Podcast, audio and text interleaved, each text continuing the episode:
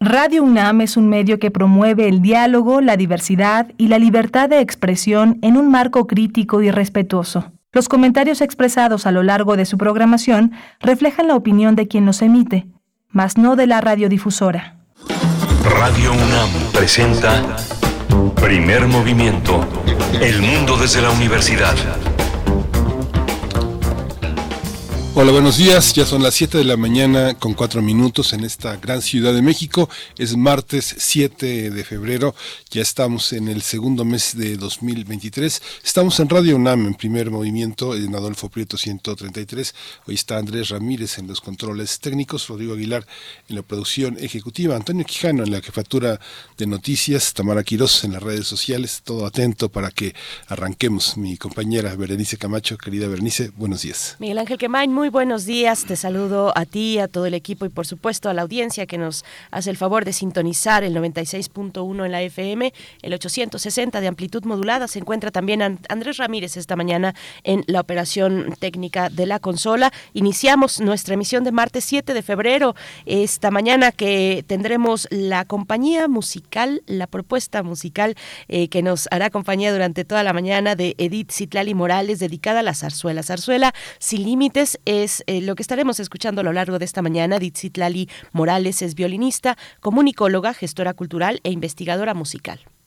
Vamos a tener también la presencia de eh, eh, Don Goyo en la actividad del volcán Popocatépetl con el doctor Robin Campión. Él es vulcanólogo en el Instituto de Geofísica de la UNAM. Una conversación muy interesante sobre la actividad de este gran volcán tan enigmático, tan cercano. En la nota nacional, esta mañana de martes tendremos la presencia del doctor Lorenzo Meyer, profesor investigador universitario. La Constitución a los 106 años se puede revigorizar, puede revigorizarse la Constitución a estas alturas. Bueno, es la pregunta que lanza el doctor Lorenzo Meyer. Nos ha de acompañar hacia la segunda hora de esta emisión en el clonazepam y los retos virales. Es el tema que vamos a desarrollar con el doctor Reyes Aro Valencia. Él es neurofisiólogo, es especialista en trastornos del sueño y director del Instituto Mexicano de Medicina Integral del Sueño. Y por supuesto la poesía necesaria que yo les he de compartir, empezando la tercera hora, algo de poesía para esta emisión, para todos ustedes.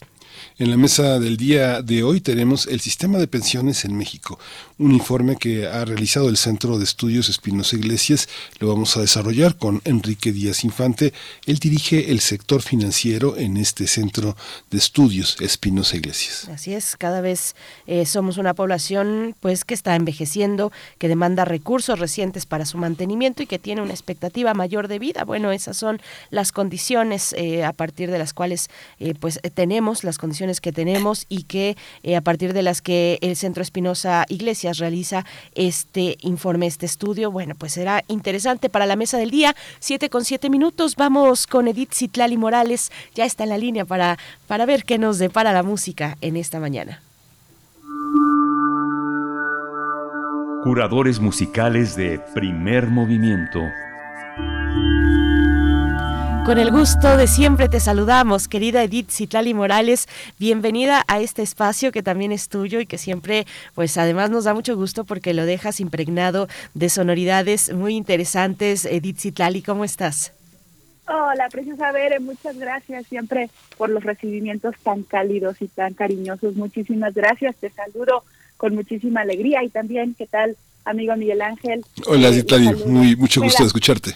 Lo mismo digo, la semana pasada te extrañamos. Me da mucho gusto que estén juntitos los dos. Pues igual, de igual modo saludo también con mucha alegría a todas y todos nuestros radioescuchas. Muy buenos días, ya ando por acá listísima para platicar y contarles de qué va nuestra selección musical, qué vamos a colocar hoy en estos espacios sonoros. Les cuento. Han de recordar que en otro programa escuchamos ya un poco de zarzuela. La curaduría de hoy nuevamente tiene que ver con este género. La he titulado Zarzuela sin palabras. Entonces, vamos a escuchar extractos de los momentos orquestales de algunas de estas partituras, es decir, oberturas o preludios, intermezos y algún fandango por ahí. Escucharemos, por ejemplo, el intermezzo de la leyenda del beso, yo creo que es uno de los extractos más famosos de todas las zarzuelas. Este título fue compuesto por Reveriano Soutuyo y Juan Bert.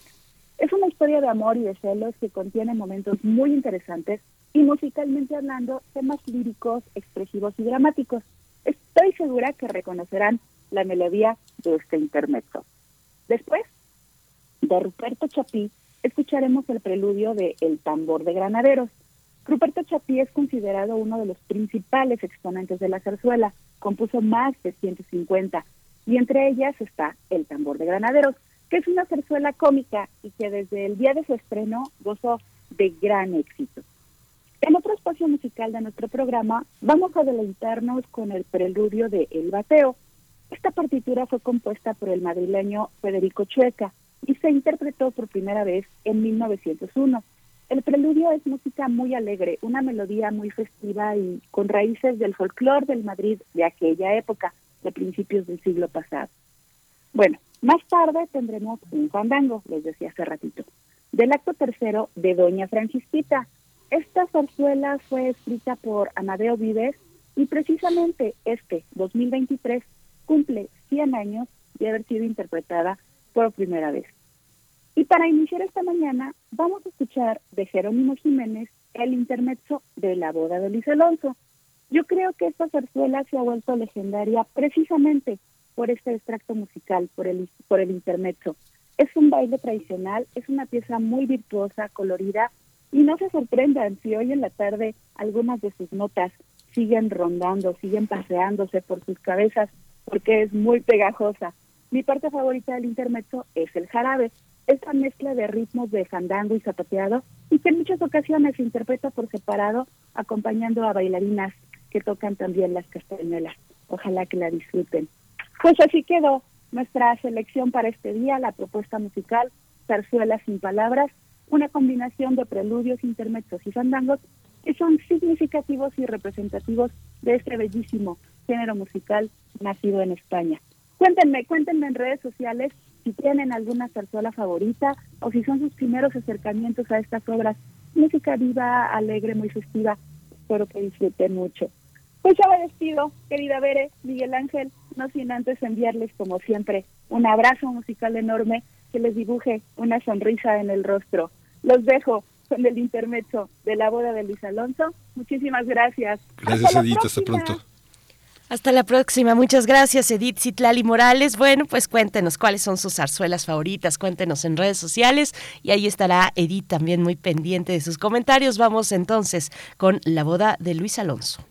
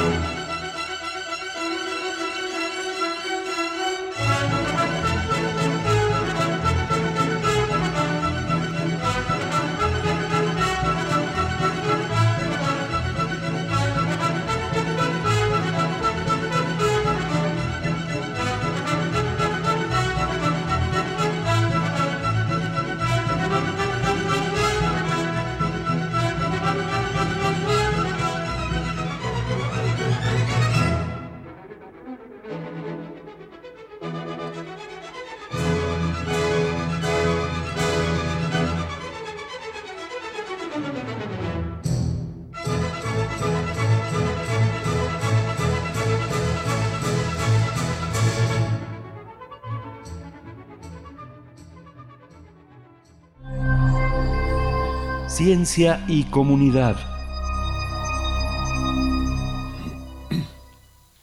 Desde diciembre de 2022, el volcán Popocatépetl mantiene una, se mantiene en alerta a las comunidades aledañas de la zona, luego de presentar un periodo de actividad. Sin embargo, la atención se ha centrado en los últimos días debido a que ha registrado explosiones y exhalaciones. Recordemos que en un lapso de 24 horas, Don Goyo emitió más de 300 exhalaciones que estuvieron acompañadas por columnas de vapor de agua, gases volcánicos y ceniza. El Centro Nacional de Prevención de Desastres, el CENAPRED, los sistemas de monitoreo del coloso ubicado en los estados de Puebla, Morelos y el Estado de México también detectaron explosiones moderadas y menores. Por su parte, la Coordinación Nacional de Protección Civil incluso informó que durante una hora registró actividad característica de un volcán por el paso del magma a varios kilómetros de profundidad. La serie de explosiones, exhalaciones y columnas de vapor han puesto en alerta a las autoridades y a los pobladores de las comunidades cercanas. Por esta razón, las autoridades mantienen la alerta amarilla fase 2 que se activó desde hace dos años. Cabe señalar que esta fase es para informar a la población que hay actividad volcánica y, por tanto, se pide a las comunidades cercanas que se mantengan en alerta. El COSENAPRED pidió a los habitantes no dejarse llevar por rumores porque solo provocan pánico colectivo. Solo en caso de que la actividad volcánica incremente el grado, al grado de poner en riesgo la seguridad de la población, se activará la alerta roja y se comenzará a evacuar a la población. Pues tendremos una charla esta mañana sobre la reciente actividad del volcán Popocatépetl y nos acompaña hoy a través de la línea el doctor Robin Champion, eh, Campion, perdón, el doctor Robin Campion, quien es eh, vulcanólogo del Instituto de Geofísica de la UNAM y bueno, con eh, el agradecimiento de aceptar, por aceptar esta conversación, doctor Robin, gracias por estar esta mañana. Muy buenos días, bienvenido. Ah, buenos días a ustedes. Muchas gracias, doctor Campion. Eh, bueno, por una parte la alerta, pero por otra parte la moderación frente a las eh, eh, emociones y la prevención que tiene que tener la población. Cuéntenos cuáles han sido estas últimas comportamientos del volcán y qué debemos de hacer respecto a ellos. Pues como lo dijeron, han sido este, exhalaciones, o sea, emisión de gas y un poco de ceniza y también unas explosiones moderadas a menores o sea, todavía son niveles de actividad eh, bastante bajos, pero el volcán está saliendo de un periodo de dos años, todo 2020 y la mayor parte de 2021, en que realmente la, la actividad estuvo muy baja. Entonces, es, se nota el incremento porque sí hay más emisión de ceniza, hay más explosiones, pero el nivel de actividad todavía no llega a los niveles que se han observado, por ejemplo, en el, en el 2012, 2013 2015 o, o aún más fuerte, la, la, el nivel más alto de actividad que ha tenido el volcán durante, durante el periodo eruptivo actual fue en 2000, 2001 y estamos muy lejos de estos niveles. Doctor, ¿qué, es lo que se mide cuando, eh, cuando se hacen, por supuesto, estos monitoreos eh, desde el CENAPRED? ¿Qué es lo que se mide? ¿Cuáles son las variantes a considerar y qué significa cada uno de ellas, cada una de estas? Entiendo que son al menos cuatro importantes exhalaciones, tremor, explosiones. Que nos pueda contar un poquito de estos elementos para acercarnos más, con mayor precisión, a este periodo específico del que estamos hablando. Sí, buena pregunta. La actividad de monitoreo que realiza Senapred se basa sobre todo sobre el conteo de estos cuatro tipos de señales sísmicas que registran los instrumentos que están alrededor del volcán. Hay las explosiones, las explosiones que son emisión de gas con inicio muy impulsivo y que hacen un sonido tipo cañonazo. ¡Pam! Luego están las exhalaciones, que también son emisiones de gases, pero con un este un inicio más este gradual y ambas señales están asociadas a la producción de ceniza y en su caso de fragmento de material incandescente que lanza el volcán y que, que caen en sus flancos. Hasta distancias por el momento las más ah, fuertes explosiones han lanzado fragmentos hasta distancias de 1.5 kilómetros, lo que es poco a comparación con lo que se ha observado anteriormente. Luego el tremor, ah, que son de dos tipos, ah, tremor armónico y tremor espasmódico está asociado al paso hacia la superficie de fluidos, pero a profundidades más, un poco más grandes. y también puede ser también asociado a largos episodios de, de, de emisión de ceniza. La diferencia es que el tremor es una señal sísmica, una vibración continua del sol, del suelo, asociado a este paso de, de, fluidos.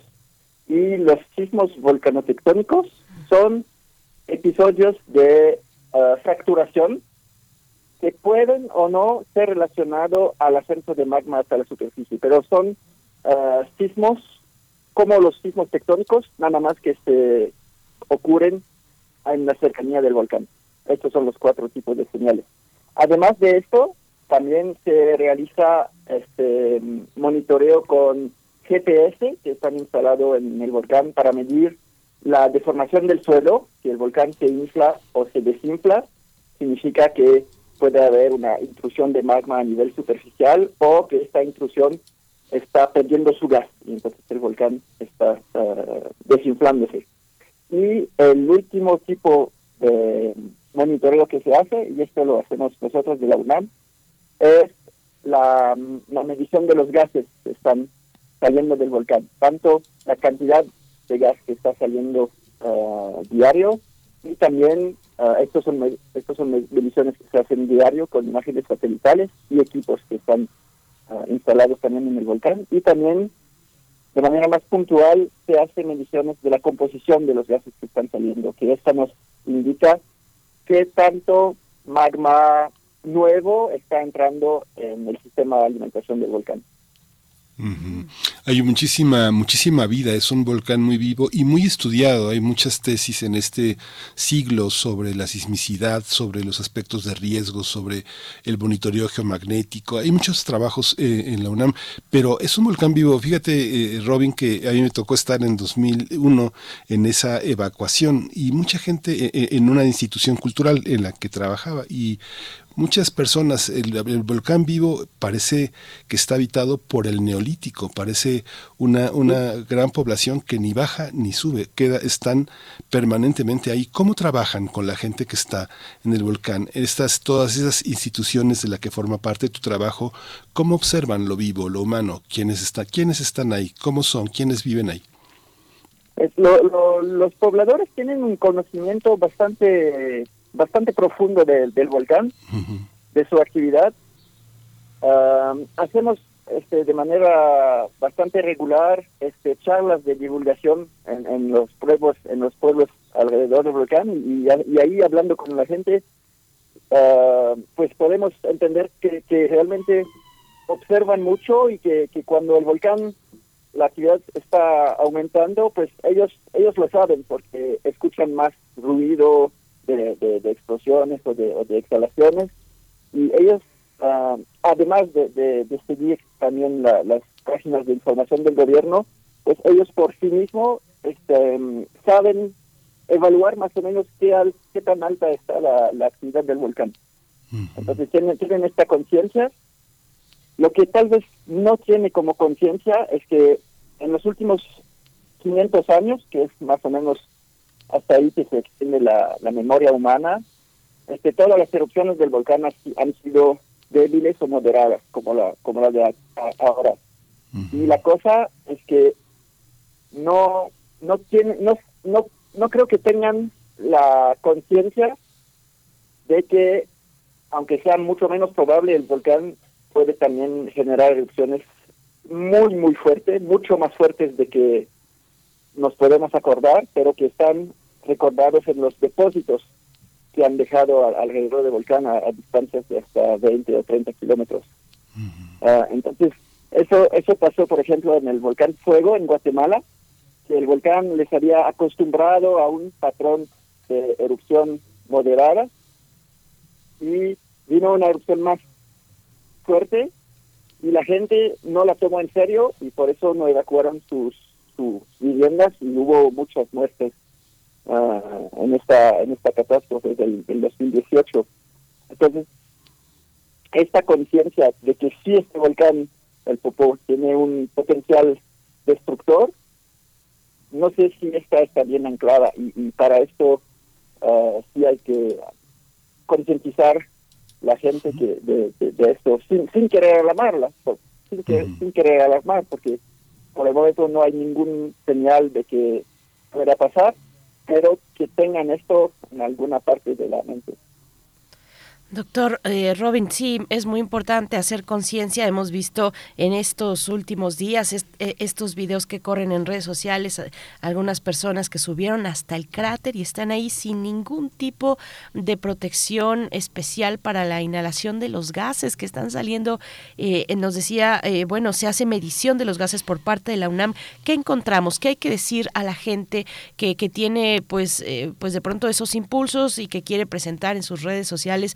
Esa, esa fotografía, esas imágenes en la orilla del cráter del Popocatépetl. ¿Qué decirle respecto a lo que contienen los gases que expulsa eh, eh, este, este hermoso volcán? Ah, primero hay que decirle que realmente subir no, no, es, no es buena idea, es muy, muy peligroso. Es como jugar ruleta rusa, no sé si conocen este juego, una pistola con una bala en el cargador y cada vez dan vuelta al, cargador y se disparan en la cabeza.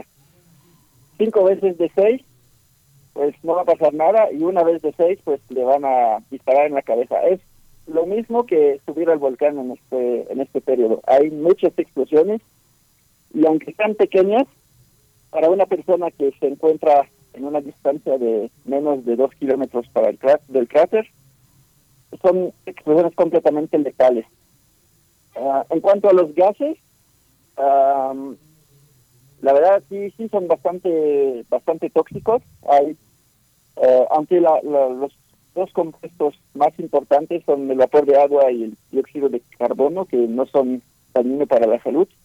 Hay concentraciones importantes de dióxido de azufre, de ácido clorhídrico y ácido fluorhídrico.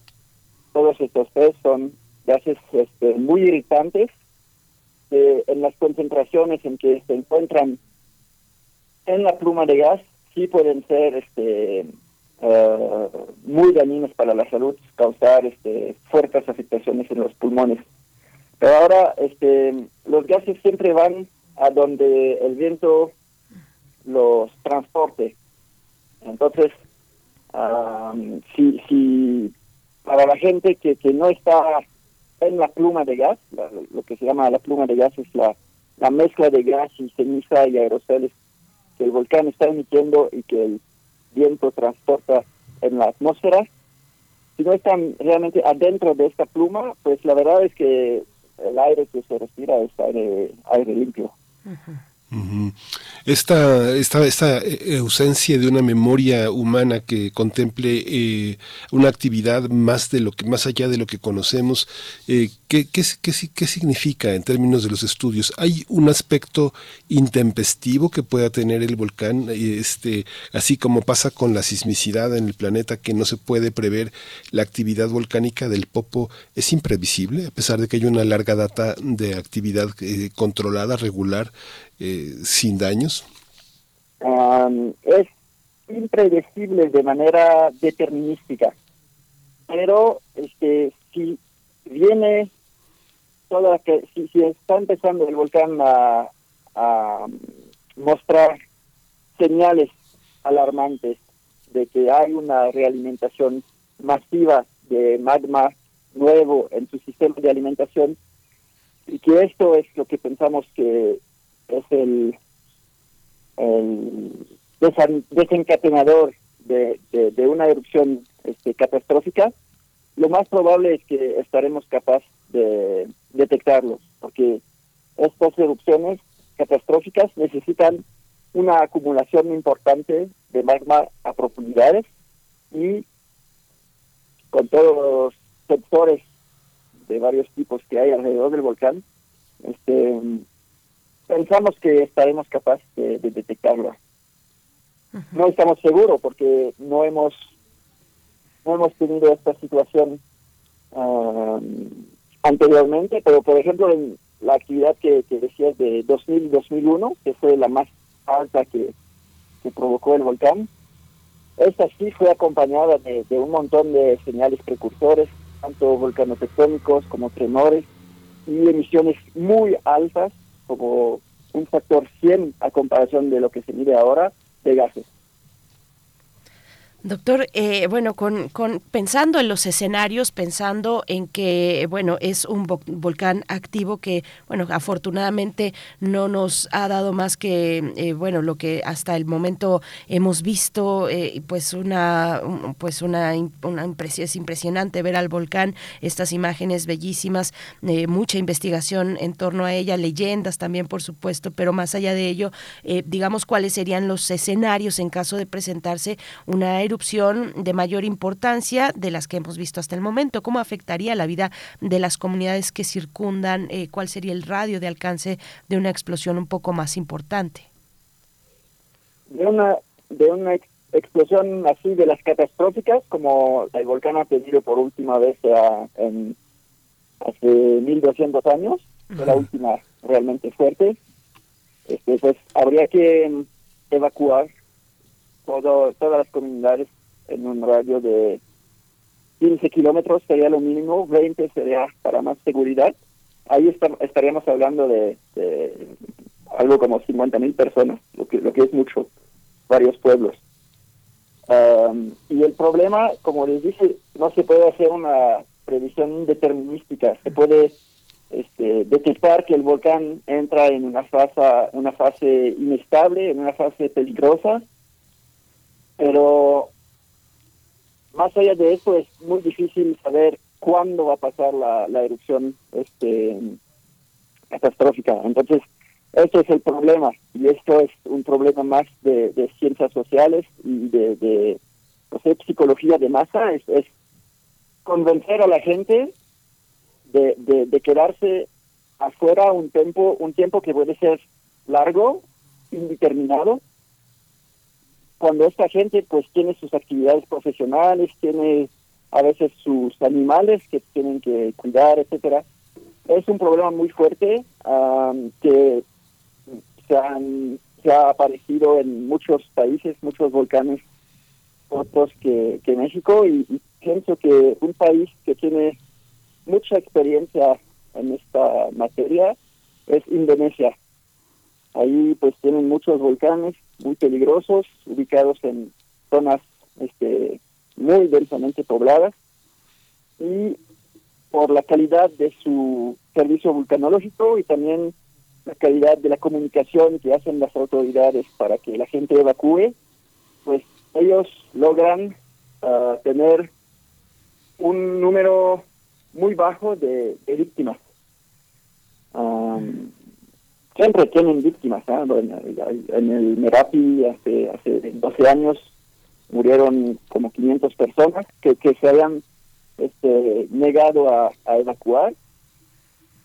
Ah, y, pues a veces también hay, hay víctimas de, erupciones que, que no se sorprenden por su, por su magnitud, pero por la experiencia que tienen de estas evacuaciones grandes, pues yo creo que sí podríamos uh, aprender mucho de cómo manejan este tipo de, situación, que, les, repito, es tal vez más un problema de ciencias sociales que de ciencias de, de, vulcanología, porque es de, gestión de, de, la de la de la evacuación, este, cómo cómo alimentarlos, cómo cómo entretenerlos, cómo evitar que se que se contagien en, en los en los campos de, evacuación porque hay que hay que reubicar esta gente por, por un habría que reubicar esta gente por un tiempo indeterminado en caso de que realmente el volcán uh, se está preparando para la erupción grande.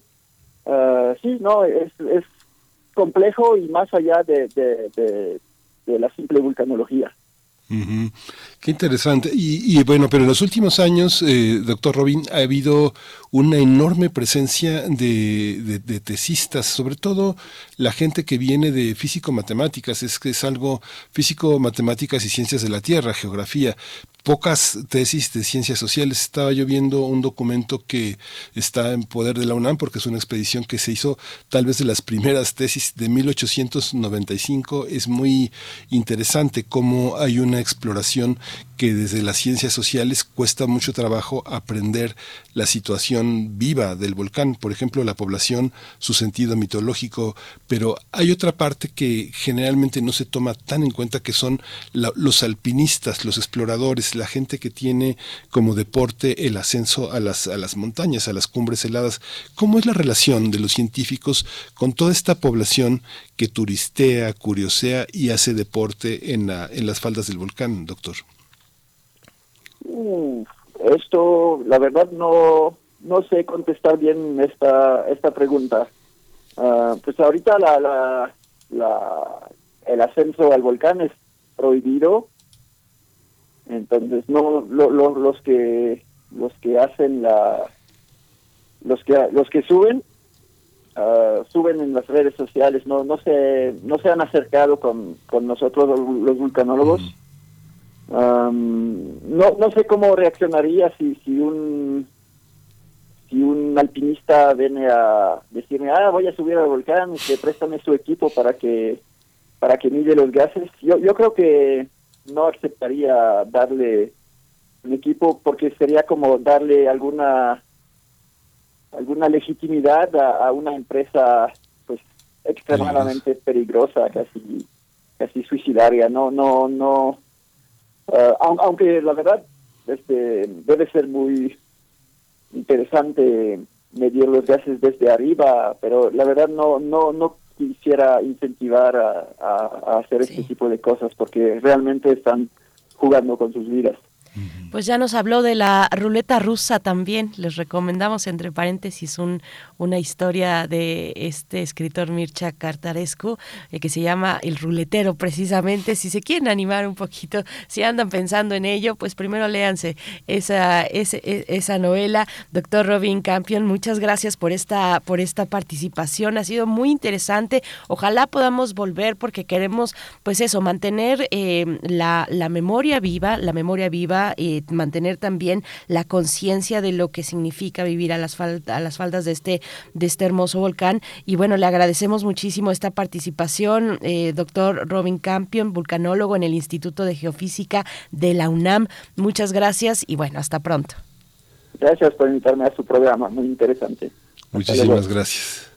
Gracias, gracias, doctor. Bueno, los invitados y las invitadas lo hacen interesante. Y ustedes también con sus comentarios, arroba P Movimiento en Twitter, Primer Movimiento UNAM en Facebook. No sé si, bueno, pues si tienen alguna anécdota que compartir y que quieran compartir a través de redes eh, con relación al volcán Popocatépetl, lo pueden hacer y será eh, pues muy gustoso para nosotros compartirla aquí al aire. Vamos a ir con música, vamos a ir con música. Miguel Ángel, ¿quieres presentar? Sí, vamos a oír el intermezzo de la leyenda del beso de Reveriano Sutuyo, eh, un autor del siglo XIX, vivió hasta el XX, y de Juan Bert. Vamos a escuchar este intermezzo de la leyenda del beso, eh, zarzuela sin palabras.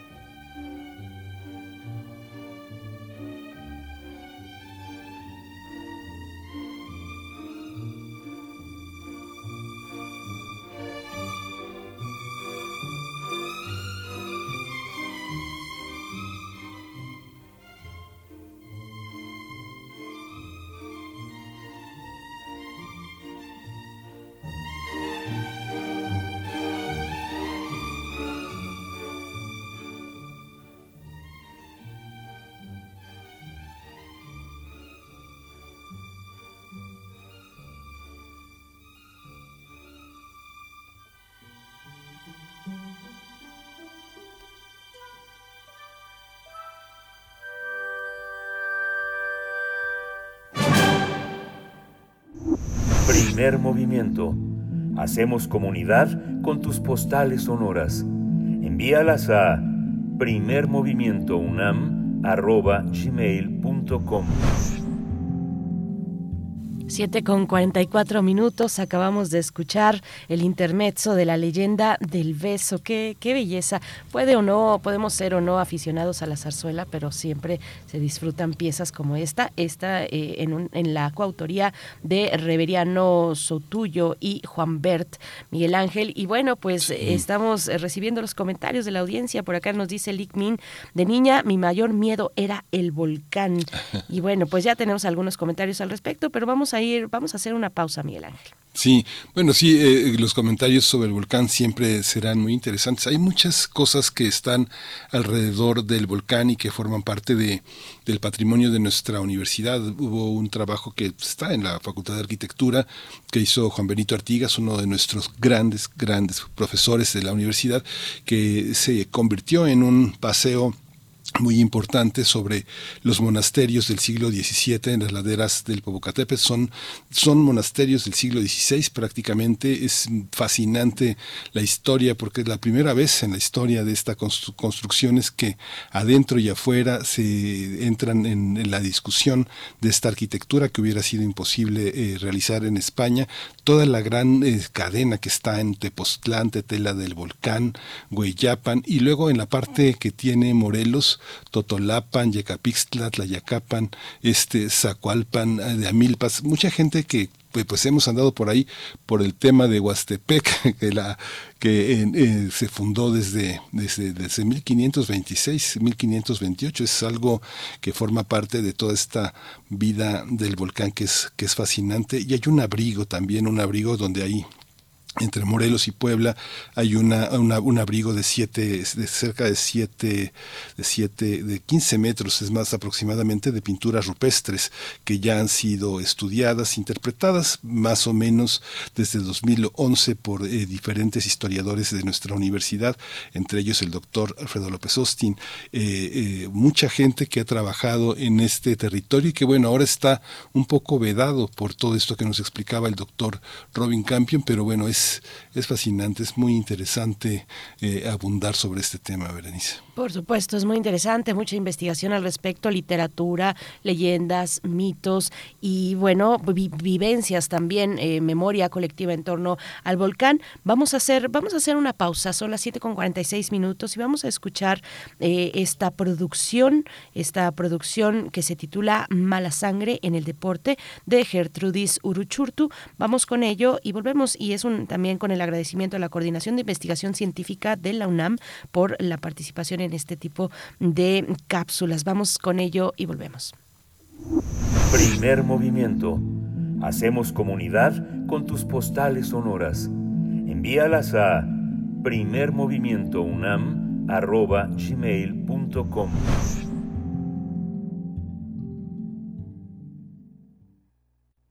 Mala sangre en el deporte.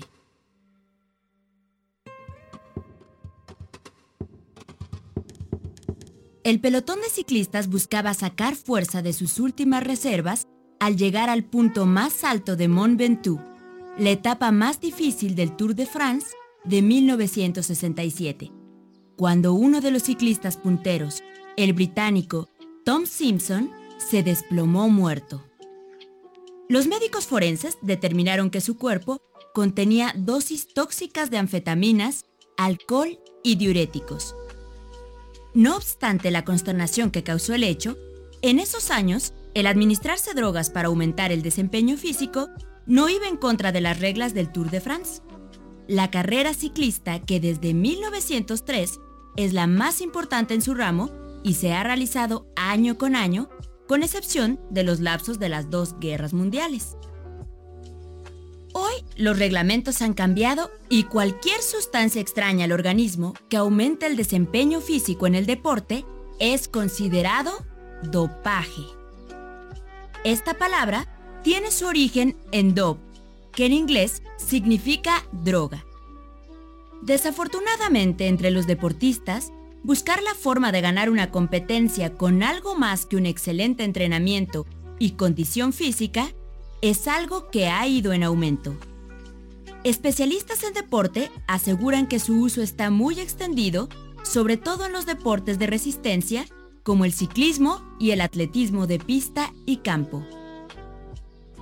El dopaje no es nada nuevo. Se sabe de deportistas que en 1904 tomaban nitroglicerina para aumentar la eficiencia cardíaca, aunque la mayoría de las veces con consecuencias fatales. Entre 1940 y 1980, lo más empleado fueron los analgésicos y estimulantes. Los primeros elevan el umbral al dolor como la morfina y la oxicodona, estos pueden enmascarar al dolor producido por un exceso de esfuerzo muscular, que es el principal aviso que envía el cuerpo de tener una lesión, además de convertir al consumidor en dependiente y el peligro de ingerir una sobredosis fatal. Los estimulantes como las anfetaminas provocan una liberación rápida de energía. Sin embargo, aumentan en forma peligrosa el ritmo cardíaco y la presión arterial. A cierta dosis, generan temblores musculares y alucinaciones. Los primeros reglamentos contra el dopaje vieron la luz en 1964. Al mismo ritmo que aumentaba el número de deportistas que se dopaban, se desarrollaban nuevas técnicas de química analítica para identificar esas drogas o sus metabolitos en sangre o en orina de los que las habían consumido. Fue en la Olimpiada de 1968 en México cuando se sometió a los atletas a las primeras pruebas antidopaje para detectar narcóticos o estimulantes. La primera descalificación por dopaje fue para un pentatleta sueco a quien se le encontraron niveles altos de alcohol. No obstante, los que vivimos esa Olimpiada recordamos que ciertas atletas rusas, lanzadoras de bala, llamaron la atención porque tenían una corpulencia exagerada así como aspecto andrógino, y solo se rumoraba que se les pudieran haber administrado esteroides anabólicos. Desde entonces, empezó una competencia que parece no tener fin. Los que consumen sustancias prohibidas en el deporte contra los que buscan la forma de detectarlas. En los años 86, 89 y 90, el campeón del Tour de France fue el norteamericano Greg LeMond, un excelente deportista limpio de dopaje. Con la esperanza de establecer el récord de cinco victorias en ese evento, LeMond se preparó excepcionalmente bien para la carrera de 1991, además de que contaba con un equipo de primera. No obstante, aún superando los tiempos de carrera, solo alcanzó un séptimo lugar. Tras un entrenamiento más intenso, intentó reivindicarse para 1992, pero ese año ni siquiera terminó la carrera, viendo cómo lo aventajaban ciclistas que en años anteriores él solía dejar atrás. Él se dio cuenta que algo más que entrenamiento y condición física les estaba dando ventaja y no muy limpia victoria a los contrincantes. Desde tiempo atrás muchos atletas, sobre todo maratonistas, sabían que si corrían en sitios geográficos de gran altitud, en donde la concentración de oxígeno atmosférico fuera más baja, su desempeño físico era menor debido a que los músculos no recibían el aporte de oxígeno a que estaban acostumbrados.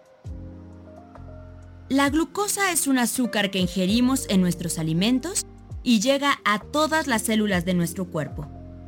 Esta reaccionará con el oxígeno que respiramos, realizando una combustión lenta que libera la energía indispensable para todas las funciones vitales del organismo. La glucosa es el combustible y el oxígeno el comburente. Aunque haya suficiente glucosa, si no hay oxígeno, no hay energía. El oxígeno que respiramos es transportado desde los pulmones hasta las células por la hemoglobina, el pigmento rojo que se encuentra dentro de los glóbulos rojos de la sangre. En una atmósfera en donde hay poco oxígeno, como puede ser la cima de una montaña, disminuye el aporte de oxígeno a los tejidos. Una mayor cantidad de glóbulos acarreadores de oxígeno solucionan el problema. Si un deportista persiste por periodos prolongados en entrenar en esos lugares altos con menor proporción de oxígeno, la maravillosa máquina que es el cuerpo humano tiene la tendencia a adaptarse y la médula de sus huesos, que es la fábrica de glóbulos rojos, los producirá en mayor cantidad y así cumple con la entrega de oxígeno requerida por el esfuerzo del deportista. Muchos corredores suelen entrenar en lugares a gran altitud, como el Nevado de Toluca, de manera que cuando bajan a una región con más oxígeno y tienen más glóbulos rojos, su desempeño crece significativamente con un mayor aporte de oxígeno a sus músculos. Con el tiempo, deportistas y entrenadores se dieron cuenta que se podían ahorrar ese extenuante entrenamiento simplemente con recibir antes de la competencia una transfusión de glóbulos rojos que podían ser de ellos mismos, extraídos y almacenados semanas antes. Pues la médula ósea de un organismo joven y sano los compensa rápidamente. Recibir una transfusión de glóbulos rojos no estaba sancionado por los reglamentos de dopaje hasta 1984. Pero los avances científicos recientes les iban a facilitar aún más las cosas. La médula ósea, para producir glóbulos rojos, tiene que recibir la señal de una sustancia producida en el riñón que se conoce como eritropoyetina. En algunos padecimientos como la anemia aplástica y en tratamientos de quimioterapia que producen daño a la médula ósea, disminuye drásticamente la producción de glóbulos rojos y esto puede conducir a la muerte. Los científicos encontraron la forma de producir una eritropoyetina artificial por medios de ingeniería genética, conocida como R-EPO, que resultó muy eficaz para este tipo de padecimientos, estimulando la formación de glóbulos rojos. Los entrenadores y los deportistas encontraron que la administración de R-EPO les ahorraba el extenuante entrenamiento a grandes alturas o la molesta transfusión precompetencia. Además, en caso de que se prohibiera su uso en el deporte, no habría forma de detectarla en el cuerpo humano, pues es idéntica a la que se produce en nuestro organismo de forma natural. Una manera fácil y rápida de medir la cantidad de glóbulos rojos en la sangre es tomar unos 2 o 3 centímetros cúbicos de sangre, someter la centrifugación en un tubo de vidrio unos minutos y el paquete de glóbulos se asentará, separándose el paquete de glóbulos del líquido de la sangre o plasma. La altura de ese paquete llamado hematocrito te indica casi a simple vista la proporción de glóbulos rojos en la sangre. Normalmente es un 40% del volumen total. La R-EPO eleva el hematocrito hasta 50 y 60%. Esto significa para el atleta un aumento de 5 a 10% en su desempeño, y este puede ser aún mayor si se acompaña de un cóctel de otras drogas, ofreciéndole una ventaja de 1.5 segundos por cada kilómetro. En competencias de ciclismo esto significa mucho. No obstante, la R-EPO tiene graves efectos secundarios. Una cantidad tan elevada de glóbulos rojos hace que aumente la viscosidad de la sangre y por tanto la posibilidad de que estos se agrupen en racimos o trombos que favorezcan la formación de coágulos. Cuando esto sucede, se bloquea la circulación de la sangre, produciendo una trombosis que causa problemas severos por falta de irrigación en los tejidos y puede ser la causa de un infarto. A partir de 1984, los reglamentos prohibieron el dopaje por transfusión o por R-EPO. Pero ¿cómo detectarlo? La única posibilidad era tomar una muestra de sangre antes de la competencia, y si el hematocrito era superior a 50, no se le permitía competir. No obstante, Muchos corrían el riesgo de que los pescaran en la trampa y se administraban suero fisiológico, que solo es agua con sal, para diluir la sangre antes del examen médico, ya que el líquido extra se eliminaría fácilmente al transpirar en la competencia, pero los glóbulos rojos permanecerían. Cada año, el número de ciclistas eliminados por dopaje con R-EPO ha ido en aumento. Entre 2003 y 2004 en el Tour de France, ocho competidores murieron por ataque cardíaco.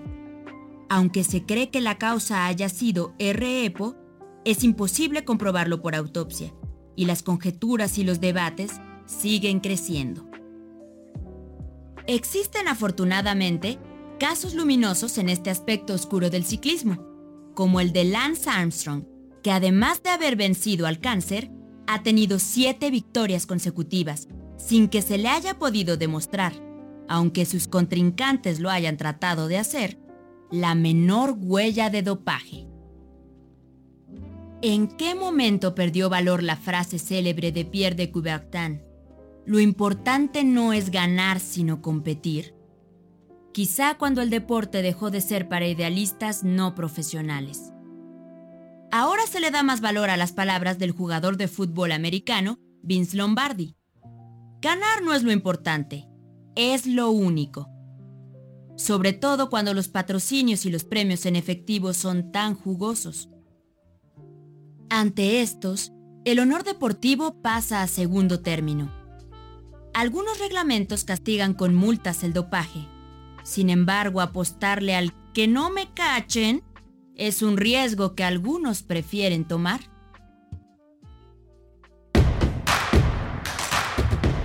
Síguenos en redes sociales. Encuéntranos en Facebook como Primer Movimiento y en Twitter como arroba PMovimiento. Hagamos comunidad.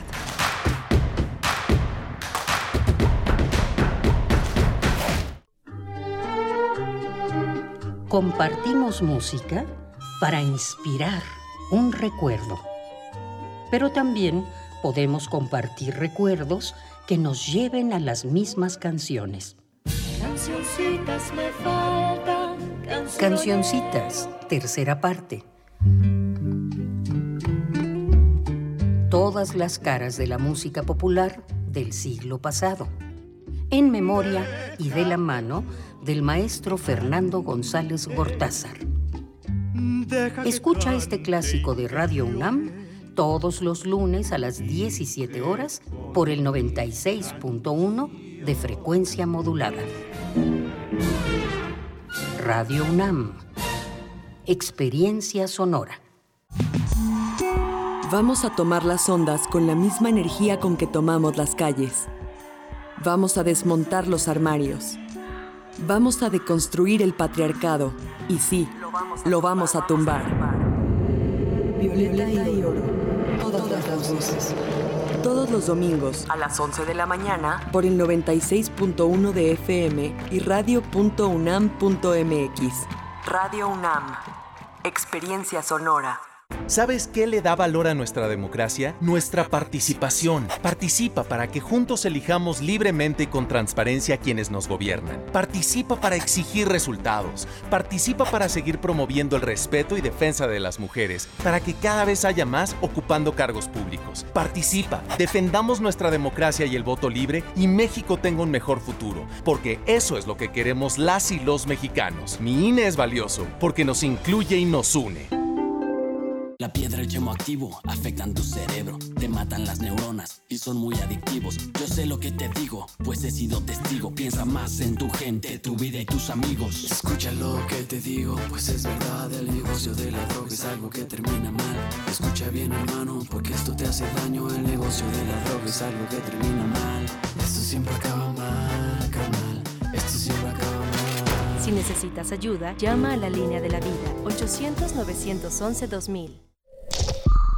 Es muy tedioso hacer siempre lo mismo. No dejes que el aburrimiento apague tu imaginación. Escucha Escaparate 961 con los eventos culturales del momento. Viernes a las 15:15 horas por Radio UNAM. Entretenimiento y cultura. Radio UNAM. Experiencia sonora. A la apreciable audiencia de Radio Universidad informamos que, con su pleno consentimiento, realizaremos una serie de cambios a nuestra programación. La revista Resistencia Modulada cambiará algunas páginas de su programación. Escuche con atención. Cultivo de Hercios, presentado por Jabones o Raspi Pablo, cambiará su horario. Ahora se transmitirá los lunes y los miércoles a las 21 horas. Y les invitamos a escuchar nuestra nueva sección, Divergentes, traído hasta ustedes por Baterías Violeta, la pila que sí dura. Divergentes sonará todos los jueves a las 21 horas. Tengan la bondad de ser felices.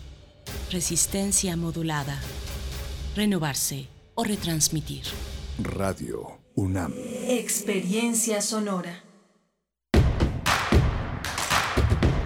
Encuentra la música de primer movimiento día a día en el Spotify de Radio UNAM y agréganos a tus favoritos.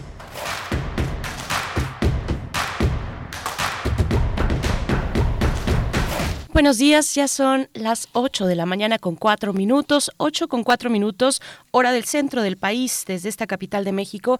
Les saludamos a través del 96.1 en la frecuencia modulada, el 860 de amplitud modulada y en la web www.radio.unam.mx. El equipo aquí en cabina, aquí del otro lado del cristal se encuentra Rodrigo Aguilar en la producción ejecutiva, Violeta Berber está en la asistencia de producción, Andrés Ramírez en los controles, en la, consola de esta cabina y Tamara Quiroz a distancia en redes sociales también atendiendo sus comentarios. Ya nos, eh, eh, pues nos siguen enviando algunos sobre las vivencias y anécdotas con el volcán Popocatépetl bien recibidas. Ahorita les vamos a dar lectura, pero antes presentar, por supuesto, a mi compañero Miguel Ángel Quemain en la conducción detrás del micrófono. Miguel Ángel, buen día. Hola Berenice, buen día, buen día a todos, eh, a todo este equipo que está formado por un conjunto breve pero eh, sustancioso de personas, Antonio Quijano en la jefatura de noticias, Miriam Trejo en la coordinación de invitados. Tenemos una hora interesante, muy interesante, la presencia del doctor Lorenzo Meyer, historiador, politólogo, un hombre, un ensayista, un, hombre que tiene una, una, una participación muy activa en los medios de comunicación.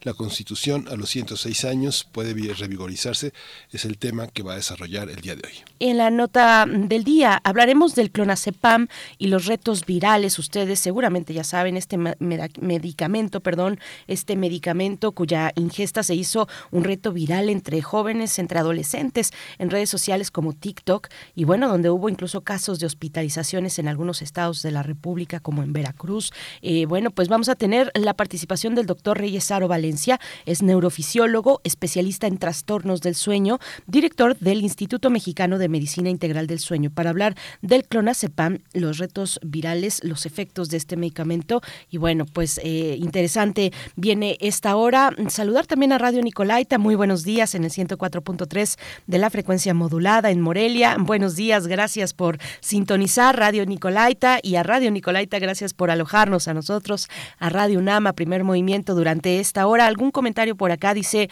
refrancito sobre estos estudios sobre estudios del Popocatépetl, hay unos bien interesantes de la Sociedad Geológica Mexicana del siglo XIX, incluyendo un personaje al que se apellidaba Wittich y a Ezequiel Ordóñez, si mal no recuerdo. En la actualidad, en la UNAM hay muchos especialistas como Klaus Sieve. Sí, a Klaus Sieve creo que le hemos tenido por, por acá. Em, mm, bueno, pues a, también las anécdotas. Alfonso de Alba Arcos dice, hacia el 94 los amigos de, eh, la, de la Facultad de Ingeniería de la UNAM me sacaron de mi casa para subir al el Popocatépetl.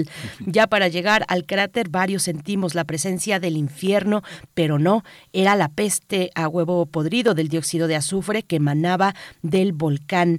Eh, también Rosario Durán Martínez dice, nací en Distrito Federal, uy, otrora Distrito Federal y muchos años después me vine a vivir a Metepec y en efecto el médico me dijo que el vivir aquí había ayudado mucho en la limpieza de mi sangre. Es lo que está comentando Rosario Durán con respecto a la cápsula que escuchamos de el deporte, mala sangre en el deporte. Bueno, gracias Rosario Durán. Ahí están esos algunos comentarios y bueno, yo quiero dar mi anécdota también rápidamente, Miguel Ángel. Yo recuerdo que por ahí del 94, 95, yo estaba viviendo en Puebla, vivía en Puebla y en mm. aquel momento hizo erupción, tuvo una erupción el volcán Popocatépetl que tuvo como consecuencia una lluvia de ceniza que cubrió pues toda la región y la ciudad de Puebla, la capital, eh, era eh, estaba blanca, llena de ceniza y bueno, las las recomendaciones de la autoridad de no lavar con agua, eh, de, de, no lavar con agua porque eso se solidificaría en algún momento, taparía las cañerías y demás, pero era un espectáculo muy, muy, muy impresionante, ¿verdad? Lo que ocurrió en aquellos momentos. Cuéntenos, síganos contando sus experiencias en torno al volcán Popocatépetl, Miguel Ángel. Sí, es muy interesante lo que comenta Refrancito. Sí, justamente todo ese, todo ese bagaje, todo ese, todos esos archivos de la Secretaría de Fomento, en aquel entonces la Sociedad Mexicana de Geografía y Estadística, forman parte ya del repositorio de la UNAM, forman parte de las tesis. Lo que comentaba la expedición científica al Popocatépetl que hizo José Aguilera y Ezequiel Ordóñez, que Ezequiel Ordóñez, pues fue un hombre longevo, vivió de 1867 a 1950, participó muy activamente en los proyectos de la UNAM. Es, una, es un trabajo de poco más de 60 páginas, verdaderamente hermoso, muy, muy bello, muy bello trabajo. Y esta tesis que no recuerdo, no recuerdo, desgraciadamente no recuerdo la autora, pero bueno, lo voy a decir, es un trabajo sobre el abrigo eh, eh, en Puebla, Morelos, que es un trabajo de pintura rupestre verdaderamente excepcional, que no sé cuál será su destino, pero pues lo vamos a averiguar porque es un patrimonio también muy interesante en el Instituto de Investigaciones Estéticas que está también conservada esa tesis. Así es, bueno, pues ahí están las recomendaciones. Nosotros vamos ya directo con la nota nacional, el doctor Lorenzo Meyer en la línea. Vamos. Primer movimiento. Hacemos comunidad con tus postales sonoras. Envíalas a primermovimientounam.gmail.com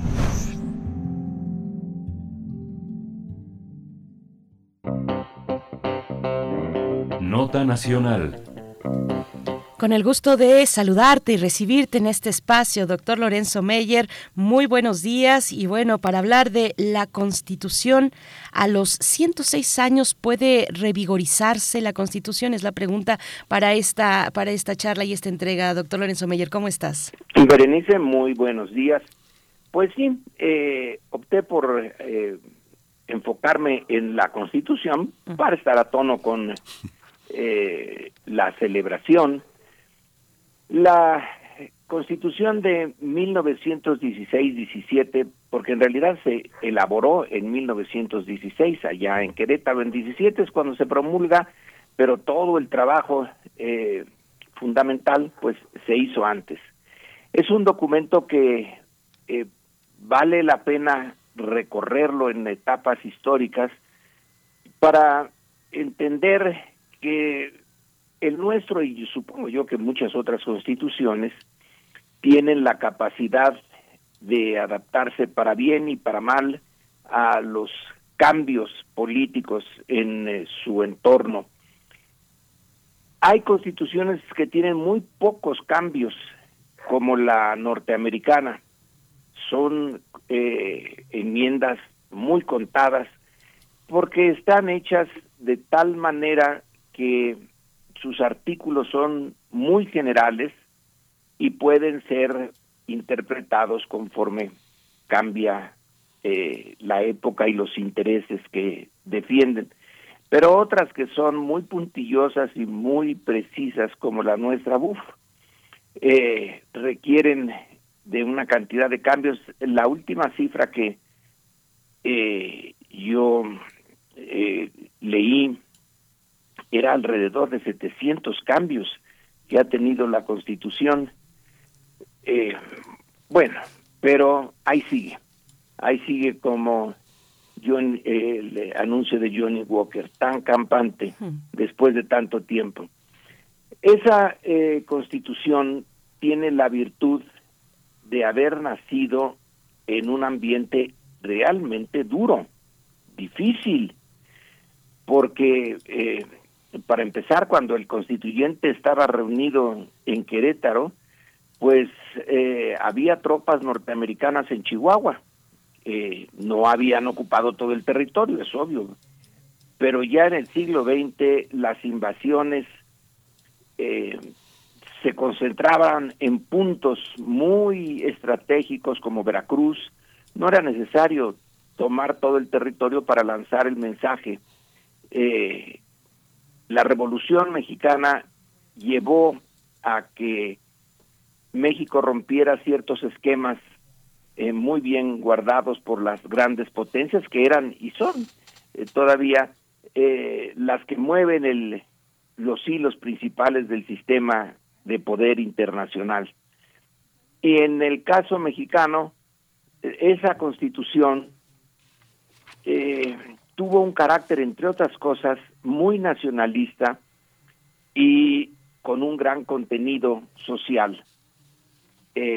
la reforma agraria pegó a dos eh, grupos eh, importantes de terratenientes, los nacionales, era el eh, centro de la oligarquía porfirista, y los terratenientes extranjeros, no eran muchos, pero sí tenían grandes propiedades.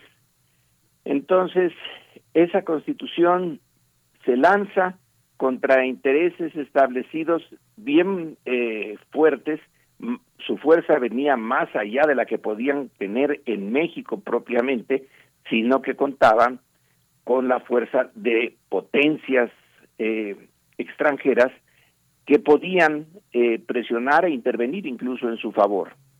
Otro elemento bien importante fue la decisión de revertir la propiedad del petróleo. El petróleo era originalmente propiedad del rey, de, del soberano español. A la hora de llegar la independencia, pues fue propiedad de la nación. Pero en el gobierno de Porfirio Díaz hubo un cambio en la constitución y se le dio la propiedad al dueño de la superficie. Es decir, se privatizó el eh, petróleo en el subsuelo. La razón eh, fue más o menos clara. Por un lado, no se sabía cuánto petróleo tenía México entonces, y en segundo lugar, que se quería extraer rápidamente para eh, surtir la demanda de combustible de los ferrocarriles, que eran, eso sí, la parte central del proyecto porfirista de modernización de México. Entre otras cosas, también está el artículo 33 que permitía la expulsión de los extranjeros sin juicio alguno por decisión del Ejecutivo y cosas por el estilo. Entonces, es una constitución eh, nacionalista y con un contenido eh, popular, contraria a los cánones del liberalismo de la época por su porque abría las puertas a la expropiación tanto de tierras como de el eh, petróleo. Y todo eso ocurrió eh, antes de que los bolcheviques dieran la sorpresa, tomaran el poder y impulsaran cambios mucho más radicales que los que se habían propuesto en México, pero por un momento los nuestros sí fueron realmente radicales y en un eh, entorno bastante peligroso. Como digo, eh, el general Pershing estaba con sus tropas en México y a Estados Unidos no le gustaba lo que había lo que habían redactado los constituyentes en eh, Querétaro, pero eh, un gran mal que cayó sobre el mundo fue un bien para México y que fue la Primera Guerra Mundial. Eso llevó a que las grandes potencias se enfrentaran entre sí y dejaran un espacio para eh, que México pudiera eh, elaborar y echar a andar su constitución. Bueno, una vez terminada la guerra, se acabó ese espacio de libertad y vinieron eh, tiempos de oposición eh, externa. La oposición externa a, a partir de el fin de la Primera Guerra Mundial, pues fue básicamente la norteamericana, porque ya Estados Unidos, instalado como gran potencia, no permitió que otros países actuaran eh, en el campo mexicano políticamente, por ejemplo Inglaterra o Alemania, ya esos fueron echados a un lado y se quedó como la única fuerza externa capaz de intervenir en México Estados Unidos. Ellos eh, tenían y tienen el control de la región latinoamericana, salvo Cuba y Venezuela, pero eh, esa fuerza dominante también eh, puso límites a las acciones que en el siglo XIX habían tenido los europeos en América Latina, como Francia en México, por ejemplo. Inglaterra también tenía su eh, parte de poder político en relación a México. Todo eso se les acabó con eh, el fin de la Primera Guerra Mundial. Entonces, la constitución eh, sufrió muchas eh, presiones, sobre todo en el caso de la reforma agraria y de la reforma petrolera, hasta que llegó eh, la presidencia de Cárdenas y de nueva cuenta, un entorno internacional muy revuelto que llevó a Estados Unidos a enunciar la política de buena vecindad, también ayudó a que la presión contra México y la presión por poner en marcha su constitución disminuyera eh, y se abrió de nuevo una oportunidad de acción independiente de México en relación a la implementación de su constitución. Después de la Segunda Guerra Mundial, eh, las cosas marcharon muy eh, al tambor de la Guerra Fría, del anticomunismo, y la constitución también se, en fin, se fue interpretando de tal manera que hasta se pensó por un momento, bueno, no se pensó, se actuó, de volver a admitir a las empresas petroleras privadas norteamericanas con los llamados contratos riesgo, de que ellas vinieran, exploraran, perforaran, sacaran petróleo, pero se lo tenían que vender a Pemex.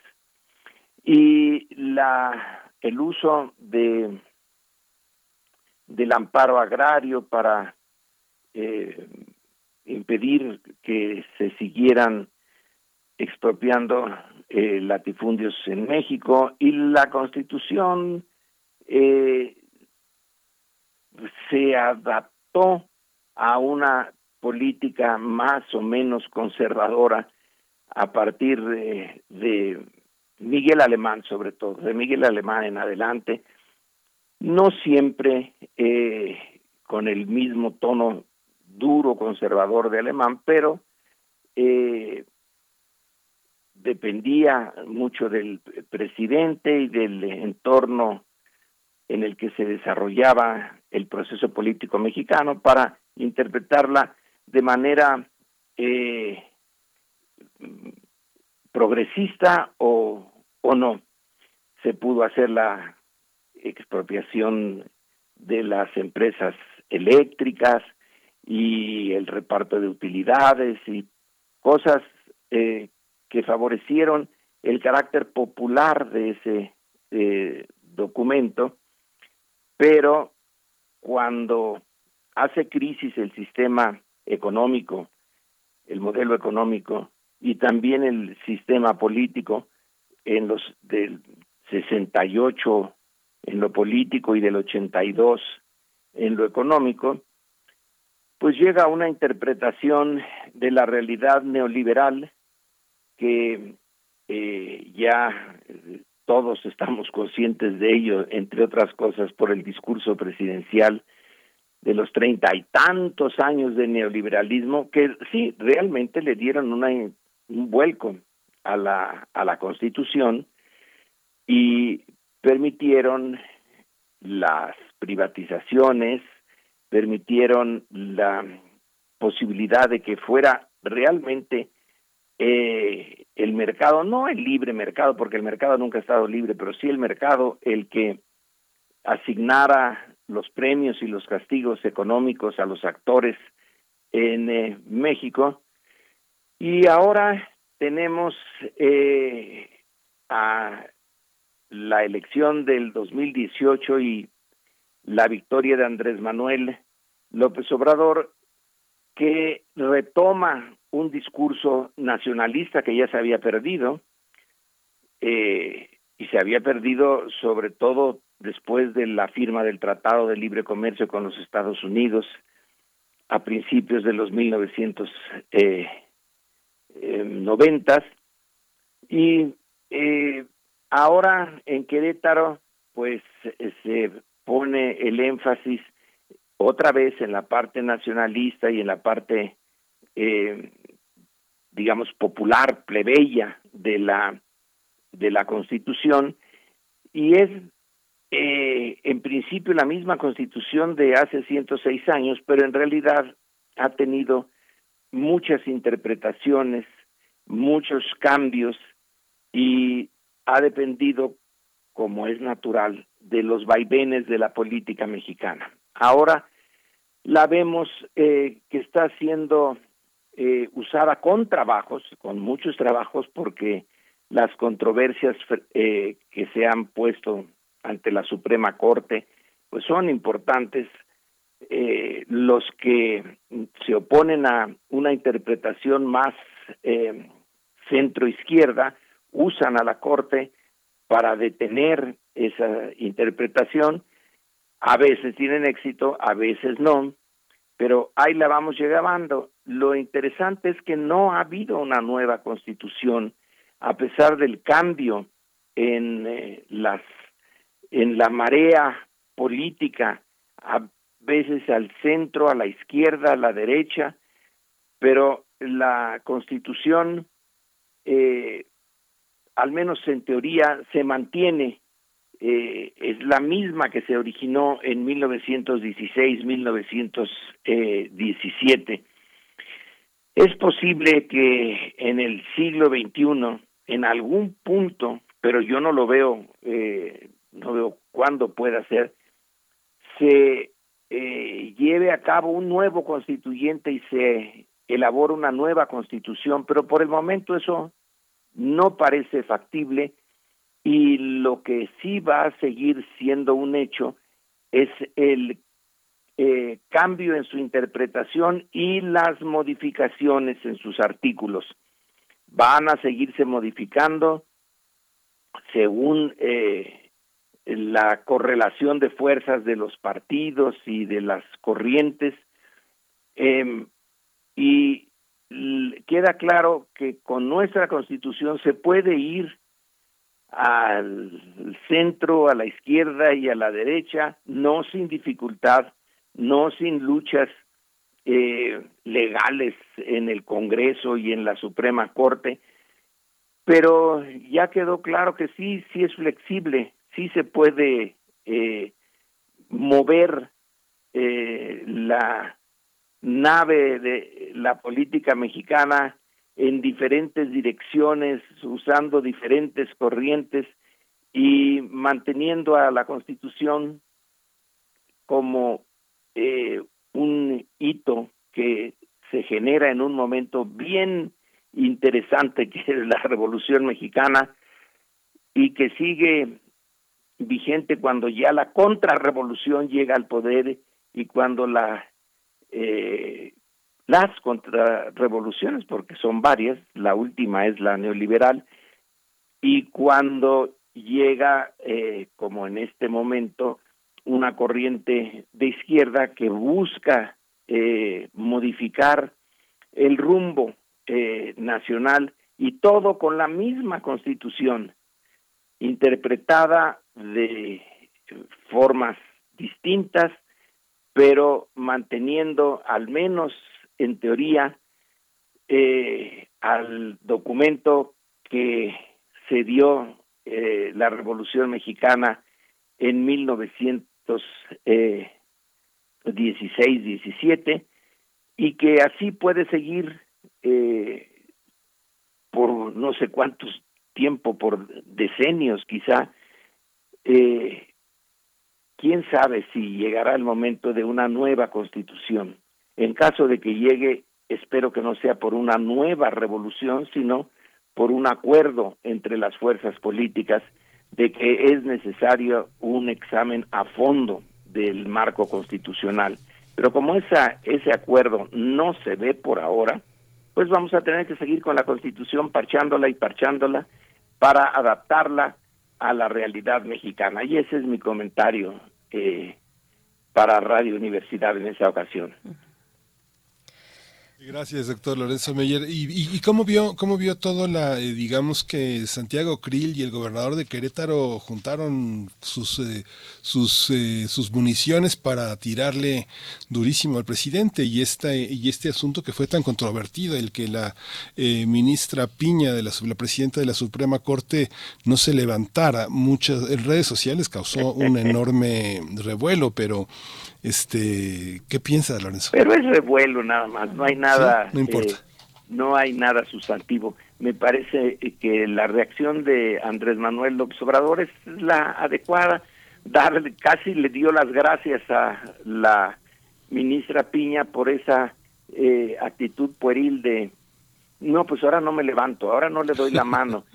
Eh, no es actitud de estadista, sino de unas ganas de mostrar su resentimiento, pero no va más allá de eso. El presidente sigue en control eh, en la medida en que alguien está en control del proceso político mexicano y eh, me pareció muy buena la reacción, no sentirse ofendido ni nada, eh, sino dejar de manera indirecta en claro que, bueno, pues la ministra puede hacer eso, puede ir vestida de colores, eh, puede hacer lo que eh, quiera eh, simbólicamente la sustancia de la política finalmente la da la el, el la capacidad de movilizar ahora sí movilizar a la ciudadanía mexicana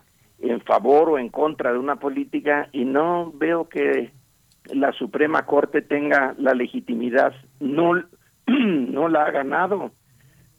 Sus los miembros de del poder judicial tienen una historia de corrupción, pero fantástica. Eh, eh, el, eh, el poder judicial no tiene el control de la maquinaria administrativa, no tiene el control de los dineros que tiene el eh, poder legislativo.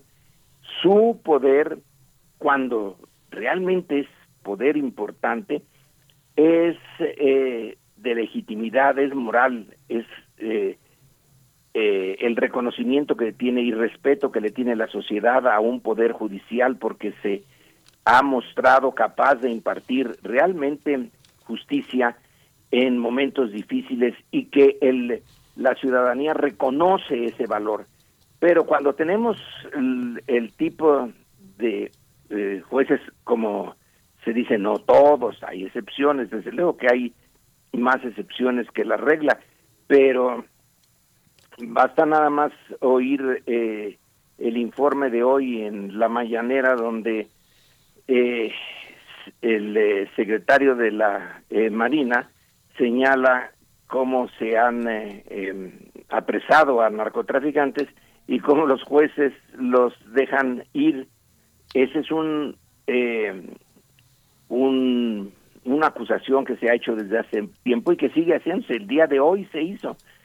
Eh, la eh, justicia que la Suprema Corte dice representar y vigilar, etcétera, tiene, es una red llena de agujeros.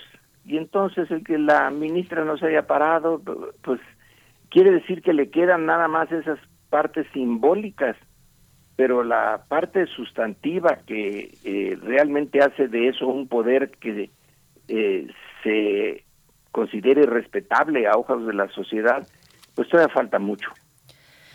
Pues, doctor Lorenzo Meyer, eh, muchas gracias. Hay, hay otras cosas, además de lo, de lo, de lo simbólico, digamos, de, de esta parte de, del protocolo, por ejemplo, que donde acomodaron a la eh, ministra presidenta de la Suprema Corte, que donde acomodaron también al, eh, al representante del, del, Poder Legislativo, a Santiago Krill, que donde estaban con respecto a algunos funcionarios del gabinete presidencial, quién entró primero al recinto, al teatro en, en Querétaro, quién, si entró primero el presidente López Obrador y atrás, sí, muy atrás se quedó la, la ministra Norma Lucía Piña, ahí ya nada más Santiago Krill la empujó un poquito para que avanzara, vaya, para cederle el paso, en fin, todos estos elementos. Algo que me parece interesante es, fue el discurso, una parte del discurso donde es reiterativa la ministra presidenta diciendo, hablando, insistiendo sobre la independencia del pues Poder Judicial. Ese fue el tema central en su discurso, eso lo pongo ahí ya para un comentario, un breve comentario de cierre, y bueno, también saber, doctor Lorenzo Meyer, eh, reflexionar sobre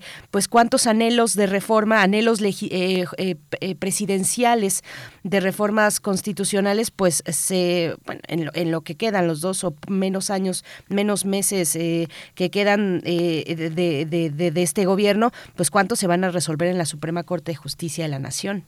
Sí, la independencia de los jueces y el respeto de los jueces se gana se gana con sus eh, sentencias, con la percepción de eh, sentencias inteligentes y justas, no eh, motivadas por intereses mezquinos políticos. Y eso todavía no lo vemos. La ministra puede decir eso y creo que está en su papel nuestra independencia, pero es una independencia que suena muy hueca en eh, la realidad frente a un poder judicial que tiene una tradición antes de sumisión. Son sumisos eh, durante el, eh, el, periodo clásico del autoritarismo mexicano, pero muy sumisos. Hay ejemplos clarísimos de que se ordenaba a la Corte cómo eh, decidir las cosas. Yo en mis trabajos de investigación sobre el petróleo, pues me encuentro que la legislación petrolera eh, es eh, modificada por la Suprema Corte según se lo pide la presidencia. Entonces, el discurso puede ir por un lado y la realidad por otro, hasta que coincidan, empaten discursos y realidad, puede ser que eh, suene bien ese discurso de la independencia, que debe de ser un hecho. La eh, democracia sin la división de poderes, que causa un montón de problemas, por cierto, la división de poderes, pero no hay un método mejor. Así que eh, luego esto de ver quién entró primero y quién se sentó y todo, recuerda mucho a la sovietología tradicional de los años 50 y 60, cuando desde eh, el eh, mundo eh, dominado por Estados Unidos en las universidades se veía con lupa las fotografías, pero literalmente con lupa, a ver quién estaba quién al lado de Stalin, cuántas, qué distancia, cuántos centímetros de Stalin estaba en el presidium viendo el desfile de la Plaza Roja y de ahí se sacaban grandes conclusiones. Eh, fulano de tal, el ministro tal, ya está este, perdiendo poder o se está acercando muchísimo al centro del poder y era eh, pues una manera de analizar la política que ya no da para mucho, que si entra primero o entra después, eso eh, es, eh, digamos, para la comidilla de un pequeño grupo, a la sociedad realmente le tiene sin cuidado eh, si se sienta, si se para o si llega siquiera a, a la ceremonia. Yo me imagino un mexicano normal, común y corriente que trabaja como taxista si le importa que la señora ministra se haya levantado o no. Más bien eh, me parece que debe de tomarse como lo tomó Andrés Manuel, un poco este algo muy ligero y que no es la sustancia. La sustancia es la que hay que modificar, no las formas ahí. Pero bueno, eh, así la vamos a ir llevando en estos eh, meses, en estos años, en que ya se cierra el, el eh, ciclo de AMLO y vamos a ver eh, cómo se recibe el cambio de poderes a final de el año de 24. Pues muy bien, doctor Lorenzo Meyer, pues muchísimas gracias, nos escuchamos de nuevo en 15 días. Muchas gracias. Muy bien, Miguel Ángel, buenas, eh, Berenice, que nos vaya bien a todos en estas en estas circunstancias. Que nos vaya bien. Que nos vaya bien, doctor Lorenzo Meyer. Muchas gracias. Hasta pronto. Bueno, ahora que comentaba sobre los simbolismos en la Unión Soviética, pues todavía hay esas reminiscencias eh, con en el gabinete, por ejemplo, de Vladimir Putin, la ministra de Economía. Ya no estoy tan segura que siga ahí en, en, el contexto pues de la invasión de la guerra contra Ucrania, pero la ministra de Economía rusa, eh, bueno, hay notas enteras, hay reportajes enteros sobre el mensaje que representaban el, mensaje que quería enviar la ministra de Economía eh, a través de sus broches y de sus de los pines que colocaba en el saco en su vestimenta. Uh, hay de verdad todo e incluso de medios de medios serios, ¿no? Por decirlo de alguna manera. Eh, bueno, pues hay todo toda una serie de reportajes y de interpretaciones que cuando iba a dar una mala noticia económica, pues entonces se ponía cierto tipo de pines y bueno hasta esos hasta esos grados llega esto de la simbología en la política. Por supuesto que los símbolos son importantes y bueno, también habla mucho. La, dicen que en política la forma es fondo, pero bueno, 8 con 40 minutos nos vamos con la nota internacional. Nota del día. En las últimas semanas, alumnos de distintas zonas de, México se intoxicaron y fueron trasladados a hospitales por intentar el llamado reto de clonazepam, que supuestamente se ha viralizado en la plataforma china TikTok. Por esta razón, autoridades de salud y de seguridad alertaron a la población de estas prácticas que ponen en peligro la vida de niños, niñas y adolescentes que se han unido al reto también llamado el que se duerma al último gana, que consiste en ingerir clonazepam un fármaco controlado que genera efectos intensos. Al respecto, la COFEPRIS informó que el consumo de este medicamento provoca somnolencia, mareos y náuseas, hasta pérdida de equilibrio, así como problemas de coordinación, incluso dificultad para pensar o recordar, dolor de cabeza y muscular. Asimismo, se pueden presentar, se puede presentar visión borrosa, temblores, incontinencia o retención urinaria e incremento de saliva. Otros riesgos por el consumo de este tipo de fármacos son problemas graves de respiración o sedación, incluso si se combina con otros medicamentos, el clonazepam puede producir inducir al coma.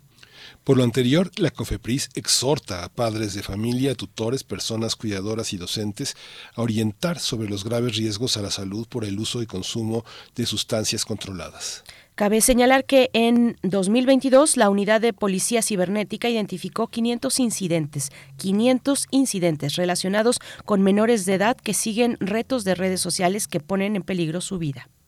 Vamos a conversar sobre estos riesgos a la salud por el consumo de este medicamento controlado y está el doctor Reyes Aro Valencia en la línea. Él es neurofisiólogo, especialista en trastornos del sueño, director del Instituto Mexicano de Medicina Integral del Sueño. Doctor Reyes Aro, bienvenido. Buenos días. Hola, ¿qué tal? Buenos días. Gracias, doctor. Bienvenido. Muy buenos días. Pues, ¿qué es el clonazepam? ¿Qué es el clonazepam y eh, para qué, cuál es eh, su, su uso médico, su, su uso clínico? Sí, bueno, es un eh, medicamento del grupo conocido como benzodiazepinas. Son eh, medicamentos psicotrópicos, significa pues que actúan principalmente a nivel cerebral, rebasan todas las barreras con las que está eh, protegido el cerebro y sus y su principal indicación es para el manejo de la ansiedad, pero también tiene efectos miorelajantes, esto significa que es un relajante muscular potente eh, todos estos compuestos y eh, también eh, tienen efectos anticonvulsivos, se utilizan para algunas formas de epilepsia. Existen varios compuestos de estos y se identifican fácil porque tienen la terminación EPAM, como el que nos ocupa el clonazepam. También existe el diazepam, por ejemplo, y el lorazepam. Y otra terminación fácil de identificar estos compuestos es que terminan con olam, como el alprazolam y el triazolam. Entonces, las indicaciones terapéuticas son claras y son principalmente eh, manejados en psiquiatría para el manejo de la ansiedad y en neurología para el manejo de la rigidez muscular y las convulsiones. Eh, como efecto secundario, no fueron hechos para esto que eh, el reto eh, manda este, este desafío, no son para dormir, es un efecto secundario de la mayoría de ellos por la gran sedación que producen. de hecho, las instancias regulatorias en el mundo no indican su uso para el, el manejo del insomnio. En medicina del sueño se utilizan por su efecto potente relajante muscular eh, en bajas dosis para un trastorno conocido como síndrome de piernas inquietas, donde el paciente mueve las piernas eh, involuntariamente en el estado de alerta relajado o durante las etapas del sueño ligero, y para otro trastorno donde el paciente actúa su sueño, se levanta, actúa su sueño, se conoce como trastorno conductual del sueño humor, y esas son las indicaciones terapéuticas en dosis bajas de clonazepam, no es un inductor de sueño. Aquí también el tema es que eh, eh, cerca del 34% de la población, según reporta el INEGI, ha padecido capítulos de depresión. La cantidad de personas que toman medicamentos para la, para la hipertensión, para la diabetes, ahí están, ahí están en la mesa, pero no pasa nada en muchas familias. ¿Qué es lo que promueve esta, esta, esta eh, proclividad de eh, adolescentes que entran en las redes sociales a competir por una, por una, por experimentar una sensación?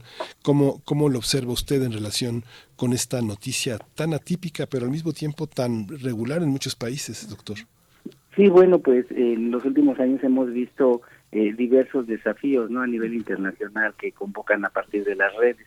Creo que, eh, como bien lo menciona Miguel, en los domicilios, en los hogares existen eh, medicamentos para tratar diferentes padecimientos crónicos y hay un descuido en torno a, la existencia del clonazepam en muchos hogares. Eh, creemos que es a partir de que en los grandes sistemas de salud de nuestro país, si alguien se queja de que no puede dormir, le prescriben con clonazepam, entonces hay una sobreprescripción de este medicamento existen en muchos hogares y es frecuente que los pacientes, a pesar de que las recomendaciones que no deben tomarse por más de tres meses, como un tratamiento inicial para el manejo de, la ansiedad, y en este caso, aunque no esté indicado para el manejo del insomnio, se utiliza muchísimo, entonces existen al alcance de los chicos, y entonces, pues esto combinado con la actitud desafiante natural de muchos adolescentes, eh, o jóvenes, pues caen fácilmente eh, en esto porque es, es de fácil acceso por esta situación. Si bien son medicamentos que eh, son controlados, se recoge la prescripción al intercambio de la misma indicado por un médico y hoy los requisitos para adquirirlo, las prescripciones deben ir cada vez con más elementos, más rígido el, el control sobre esto, pero pese a todo ello, se consiguen eh, muy fácilmente y principalmente por esta vía eh, ya referida en los hogares existe en muchos hogares mexicanos este producto y bueno pues a veces ahí queda y está al alcance de cualquiera. Sí. Eh, doctor Reyesaro, eh, ¿cuál es el nivel de adicción, si es que tiene un nivel de adicción importante este medicamento? Bueno, pues en las encuestas, encuestas nacionales de adicciones siempre las benzodiazepinas aparecen como uno de los compuestos que, que más adicción generan, más allá de otras sustancias psicotrópicas, eh, estimulantes como la cocaína, algunas otras como el, alcohol, eh, la marihuana, pues las benzodiazepinas siempre aparecen en lista. Eh, es alto el potencial adictivo y no solo eso, el, el cuerpo pide cada vez más, también generan tolerancia. Entonces son sustancias que en donde fácilmente si no hay control se genera esa adicción. La razón es que eh, en nuestro cerebro tenemos receptores a esos compuestos, eh, actúan sobre un neurotransmisor que el cerebro produce llamado GABA. Este neurotransmisor eh, nos maneja la ansiedad natural. Si suena la alerta sísmica o alguna situación de emergencia, pues nos da ansiedad, accionamos, este, se acciona este mecanismo de defensa natural y reaccionamos ante ello, tomamos las acciones pertinentes. Y entonces estos medicamentos facilitan, intensifican la acción de este GABA y es por eso que provocan eh, depresión del sistema nervioso central y pues con ello el riesgo, ¿no? Eh, no solo nos relajan, nos calman, sino también suprimen, disminuyen la actividad respiratoria, cardíaca, todas las funciones del organismo y de ahí el riesgo. Entonces, si, son adictivos, el cuerpo pide cada vez más y es por ello que debe haber un control sobre eh, la indicación y el consumo de estos compuestos siempre, Berenice. Sí, claro. En México conocemos eh, las causas, las principales causas de envenenamiento, de intoxicación por el consumo de estas sustancias en adultos y en adolescentes. ¿Hay mucha diferencia, doctor? Eh, pues no, no hay mucha diferencia. El, sí son frecuentes los casos de abuso, de intentos de atentar contra la vida misma por un consumo eh, aumentado eh, de, de, estos productos. Sí es una causa frecuente, precisamente por lo que comentábamos, que están al alcance eh, de muchas familias.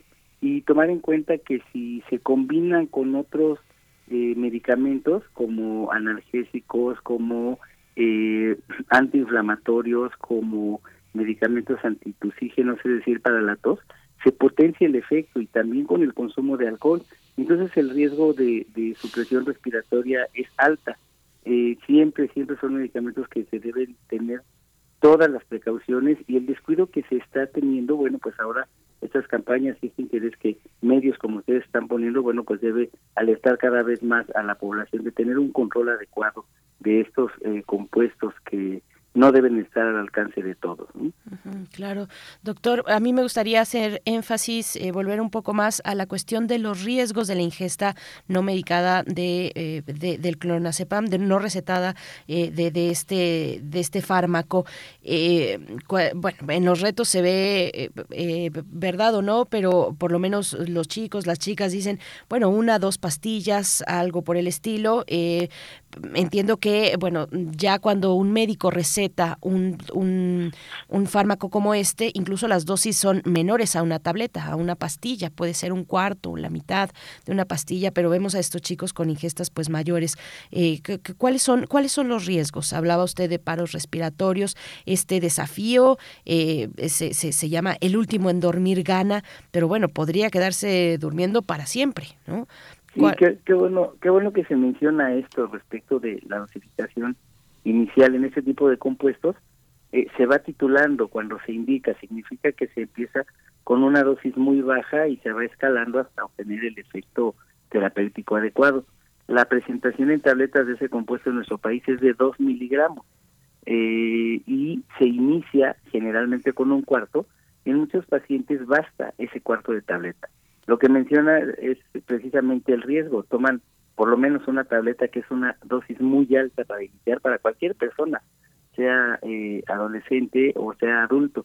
Y entonces sí, antes de la supresión respiratoria, eh, lo mencionaban en, la introducción, eh, provocan mareo, estupor, rigidez en algunos casos, en otros relajación profunda.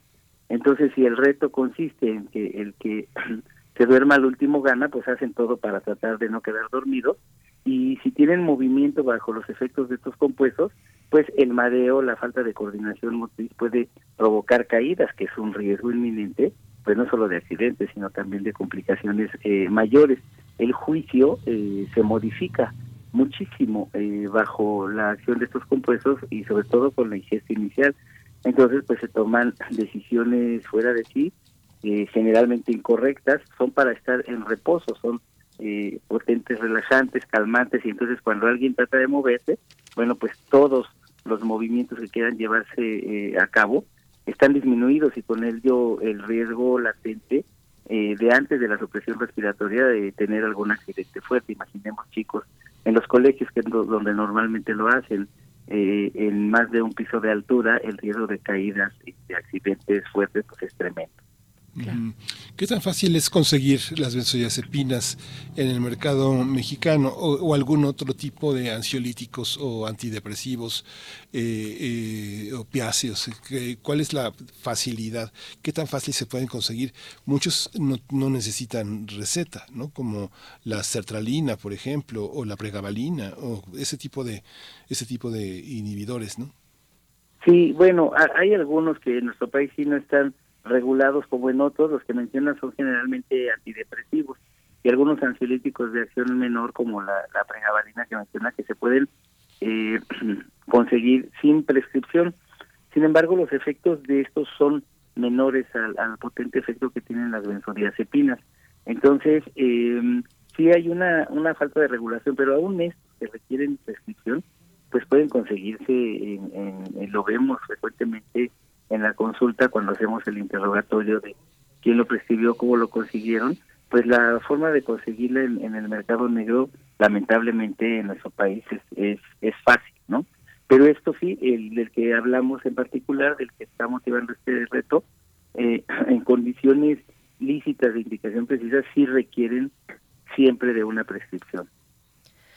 Pues doctor Reyes Aro Valencia, eh, muchas gracias, muy muchas gracias por, por aclarar nuestras dudas. Pues hay mucha eh, pues eh, incertidumbre, preocupación también por este tipo de retos sin satanizar a las redes sociales, pero bueno ahí se da se dan cosas positivas y también muy negativas y muy nocivas como este tipo de retos en los que desafortunadamente pues muchos jóvenes o algunos jóvenes caen y, y bueno es una es una generación que hay que recordar la generación que ahora son adolescentes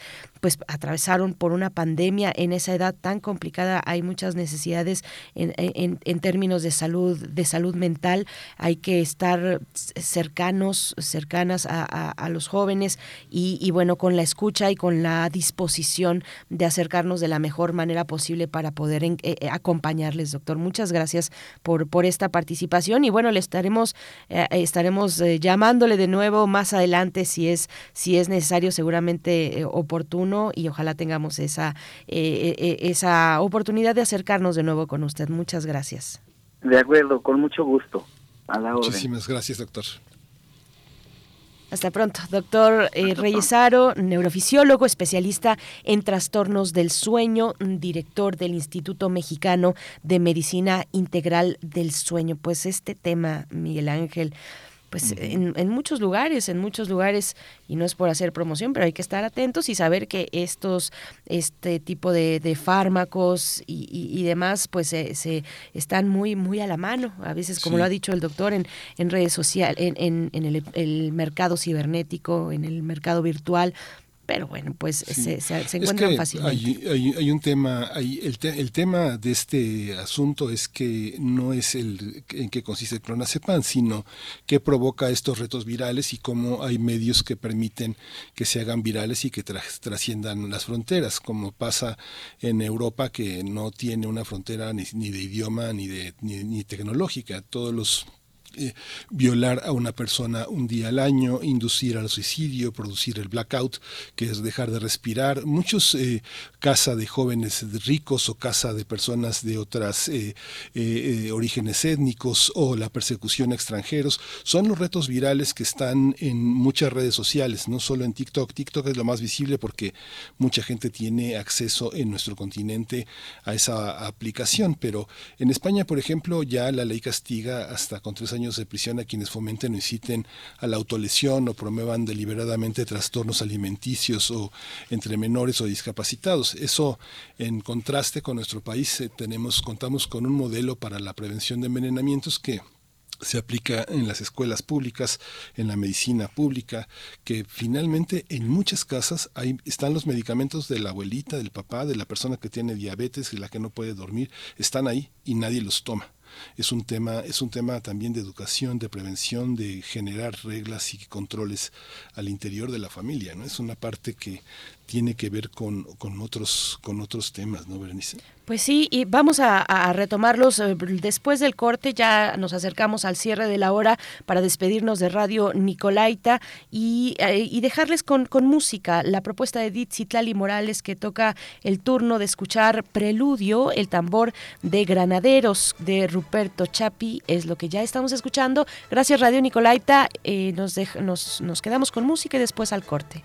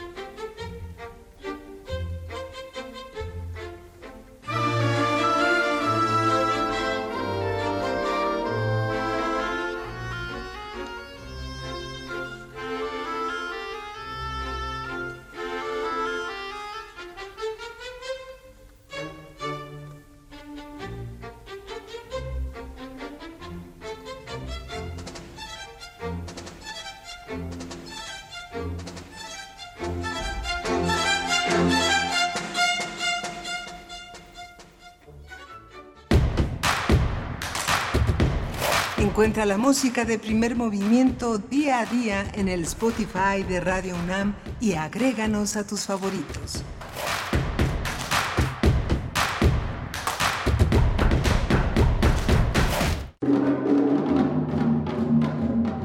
Víctor Rasgado in Memoriam, 8 de julio de 1959, 18 de enero del 2023, México. Compositor, historiador y maestro. En testimonio de oídas, martes y jueves 1 a.m. por ambas frecuencias y el fin de semana a la misma hora por el 96.1 de FM. Hasta el 12 de febrero. Radio UNAM, Experiencia Sonora.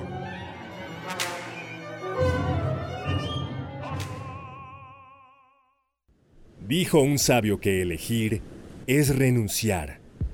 La raza humana eligió progresar tecnológicamente, expandir sus dominios, fabricar un mundo para ella. Pero, ¿a qué renunció? Radio UNAM te invita a escuchar la retransmisión de cuatro emisiones de la serie Recuento de Pérdidas, registro sonoro de algunas especies en peligro de extinción una coproducción con el Programa Universitario del Medio Ambiente. Todos los lunes a partir del 6 de febrero a las 16.05 horas por el 96.1 de FM y los martes a las 13 horas por el 860 de AM. ¿Habremos hecho la elección correcta? Radio UNAM. Experiencia sonora.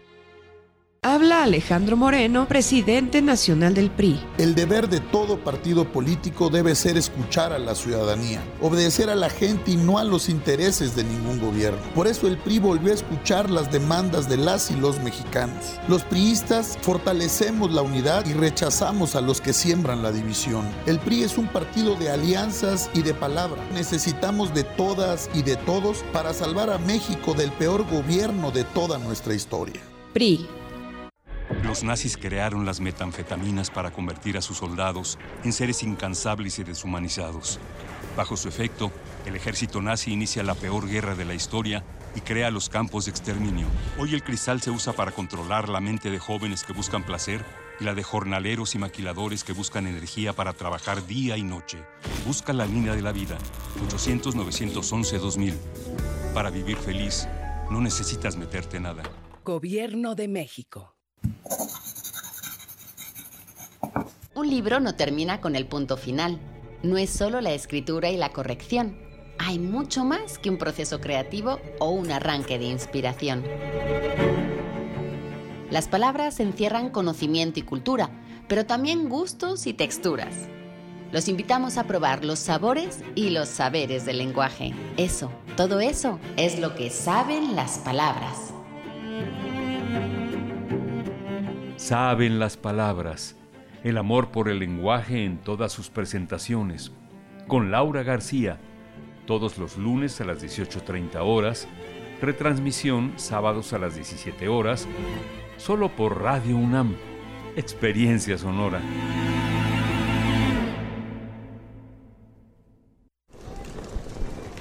Hola Juan. Hola Oscar. ¿Ya te has dado cuenta que llevamos mucho tiempo juntándonos en esta transmisión? Y ahora nos juntamos para hacer este promocional de nuestro propio programa. Sí, hombre, en esta ocasión no es así un encuentro casual. Las Esquinas del Azar, todos los martes a las 10 a.m. y retransmisión los sábados a las 4 p.m. por el 96.1 de FM. Radio UNAM, Experiencia Sonora.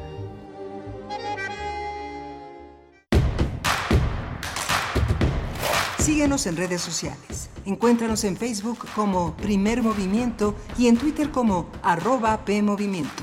Hagamos comunidad.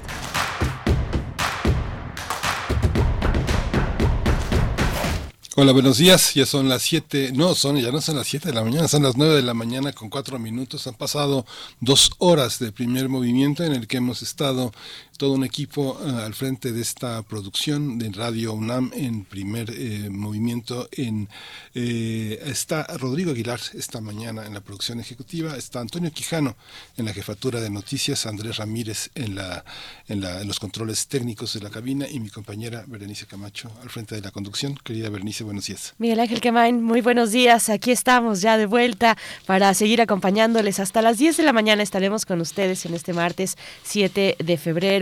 Eh, bueno, venimos del tema de eh, pues algunos de estos retos virales, concretamente del del consumo de, de clonazepam, eh, un reto en TikTok que se hizo muy popular en semanas recientes en TikTok, y donde bueno los jóvenes, el, el nombre del reto era el que se duerma el último pierde y bueno se administraban estas dosis, eh, grandes dosis de, de, clonazepam. Ya nos decía el doctor Aro Reyes, pues eh, se inicia eh, cuando es medicado, cuando es recetado, con una con una dosis muy muy pequeña, mucho más pequeña de lo que se está se estuvo viendo en redes sociales, un cuarto de pastilla, un cuarto de, de, pastilla y estos chicos, pues a veces una o dos pastillas incluso y bueno pues los los los retos, los riesgos para la salud y también lo que hay detrás, Miguel Ángel, que es un poco lo que tú estabas comentando hacia el cierre de la hora, lo que hay detrás, qué tipo de necesidades eh, socioemocionales está significando eh, este tipo de consumo,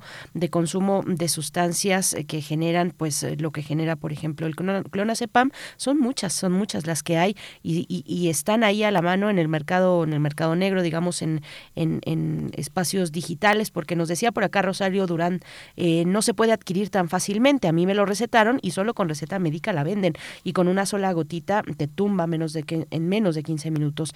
Eh, bueno, pues eh, eso en las farmacias, ¿no? Que si eh, las farmacias suministran este tipo de medicamentos sin receta, pues son, serían acreedoras a una multa, por supuesto, pero bueno, eh, hay quien puede en, acercarse a través de otro tipo de medios, Miguel Ángel, pero finalmente está ahí la necesidad socioafectiva detrás de estos, de estos placebos, ¿no?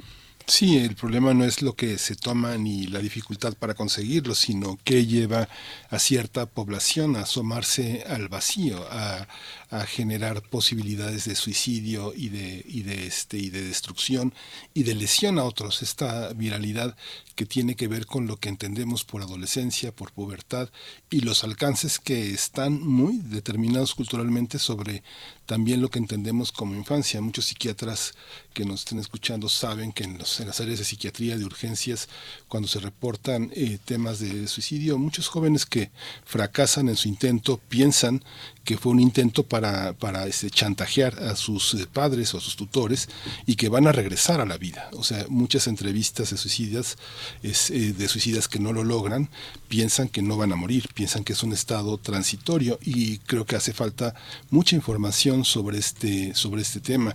Muchas, o sea, eh, un gran porcentaje de estos jóvenes piensan eso. Y el daño que muchos se hacen de manera clandestina, que no, no, no se exhibe el dolor ni la, ni la penuria interna, sino que se oculta bajo la ropa, bajo heridas, eh, eh, ahorcamientos, eh, situaciones que son, que a veces llevan a la, a la muerte. Esa es la preocupación central de esta nota que se viraliza y que pone al clonazepam como centro, pero el clonazepam no es el centro el centro es el abismo en el que están sumidos muchos jóvenes que están muy, muy deprimidos. ¿no? Sí, por supuesto, Miguel Ángel, porque bueno, puede ser el clonazepam u otro tipo de medicamentos, de jarabes y demás que son también muy populares desde hace tiempo atrás, desde hace tiempo atrás. Claro, habrá, habrá casos en que no necesariamente los jóvenes quieran acercarse, asomarse a ese, a ese abismo, a ese vacío, sino simplemente por seguir, por pertenecer también, por pertenecer a, un, a una dinámica de entre pares, ¿no? Por participar, eh, por ser un poquito más popular, en fin, eh, por otro tipo de motivos que no tienen que ver tal vez necesariamente con el abismo. Y creo que ahí sí es importante que, eh, y en todos los casos, que sepamos, que podamos compartir con los jóvenes, bueno, de qué se trata, cuáles son los efectos de un medicamento como este, en aquellos casos donde no hay, no es necesaria una atención, digamos, mayor, sino que fue por un, por un, digamos, por un desliz, porque se dejó llevar y porque no necesariamente quiso eh, tener una intención suicida, ¿no? Me parece que hay ahí también otros perfiles que hay que atender, pero bueno, en todo caso estar, estar muy cerca y muy en compañía, acompañando, pues, estando lado a lado con, con los jóvenes, con los adolescentes, eh, con los prepúberes, eh, pues que han pasado situaciones muy complicadas con la pandemia y con un, y con un mundo con tan pocas certezas como el que tenemos actualmente, ¿no? Sí, sí, hay muchísimos matices. Lo que pasa es que en esta nota se discutía los que fueron orillados a, la muerte. Y entre el psicoanálisis y la psiquiatría hay un pequeño perfil, hay una categoría que se llama el de el outsider, que fue una categoría que desarrolló un psiquiatra y psicoanalista que se llama Donald Meltzer, que es muy interesante. Hay muchos temas alrededor donde por un momento no es nada más identificarse a algún grupo o formar parte de algo, sino realmente este romper con las normas y llevar a fondo una, una idea que puede ser por lo general destructiva. Así es. Bueno, pues cuéntenos, cuéntenos ustedes cómo, cómo se acercan a este tipo de noticias, a este tipo de retos eh, virales, cómo, cómo lo viven también en su entorno más inmediato. Cuéntenos en redes sociales, arroba P Movimiento en Twitter, Primer Movimiento UNAM en Facebook. Eh, bueno, pues vamos a ir con la poesía necesaria porque después viene la mesa del día también con un tema muy importante, eh, un, un tema pues que sí, que nos atañe, vaya que nos atañe a todos y todas, el sistema de pensiones en México y lo que arroja el informe del Centro de Estudios Espinosa Iglesias ah, respecto de este tema tan importante para el presente y para el futuro, las pensiones en nuestro país. Estaremos con Enrique Díaz Infante, director del sector financiero del Centro de Estudios Espinosa Iglesias, pero antes nos vamos con la poesía. Vamos. Es hora de poesía necesaria.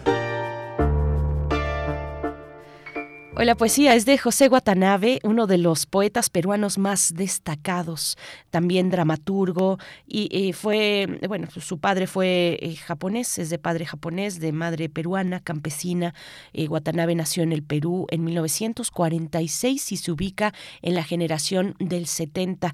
Y bueno, de su padre aprendió el arte del haiku, de ahí del haiku y los senderos también del budismo zen. Se inició en, parte de, de su obra eh, pues la inclina hacia la naturaleza, hacia la belleza, hacia la observación serena, para entonces presenciar los misterios. Y se le conoce como el poeta sabio, el, que supo contenerse, el que supo cultivar el refrenamiento. José Watanabe, eh, bueno, pues la poesía de esta mañana es de su autoría, se titula La piedra alada. La piedra alada. El pelícano herido se alejó del mar y vino a morir sobre esta breve piedra del desierto. Buscó, durante algunos días, una dignidad para su postura final. Acabó como el bello movimiento congelado de una danza. Su carne, todavía agónica, empezó a ser devorada por prolijas alimañas, y sus huesos, blancos y leves, resbalaron y, se dispersaron en la arena, Extrañamente, en el lomo de la piedra persistió una de sus alas. Sus gelatinosos tendones se secaron y se adhirieron a la piedra como si fuera un cuerpo. Durante varios días el viento marino batió inútilmente el ala, batió sin entender que podemos imaginar un ave, la más bella, pero no hacerla volar.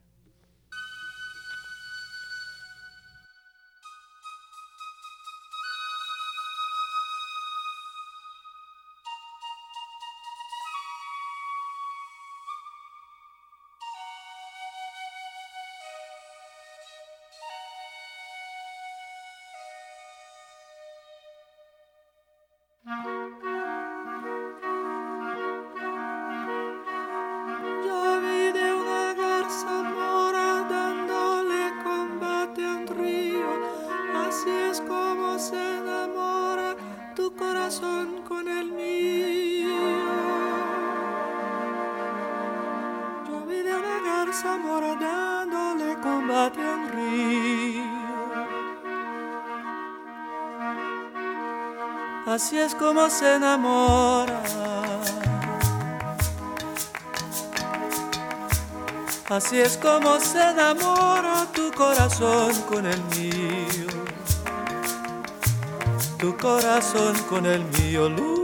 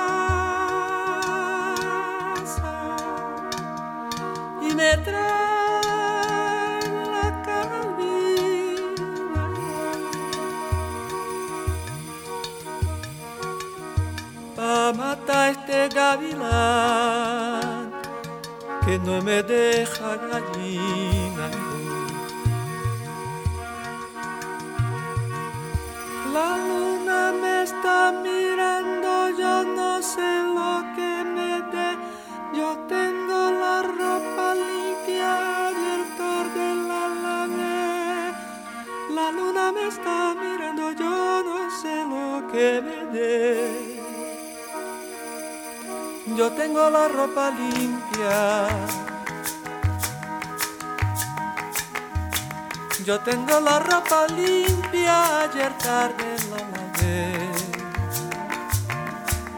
Ayer tarde la lavé.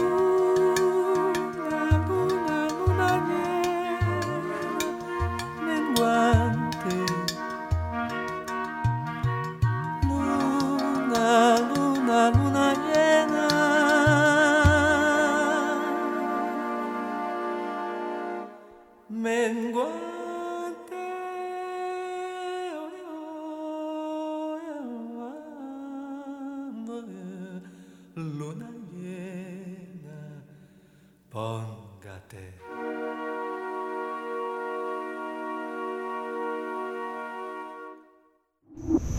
Primer movimiento. Hacemos comunidad en la sana distancia.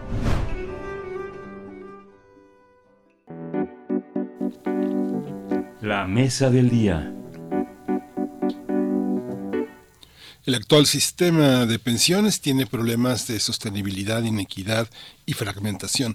Estos son los principales hallazgos de un análisis que realizaron en el Centro de Estudios Espinosa Iglesias. El documento señala que mientras en 2017 el pago de pensiones representaba el 3.5% del Producto Interno Bruto, para 2024 será del 6.5%, más de lo que el gobierno gasta en educación, salud e infraestructura.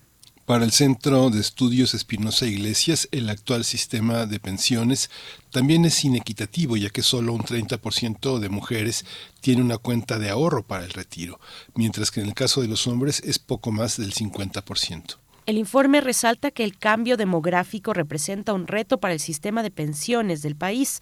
Hay una baja tasa de reemplazo y de cobertura que se han buscado resolver por la actual administración, aunque sin una reforma fiscal que haga sostenible al sistema.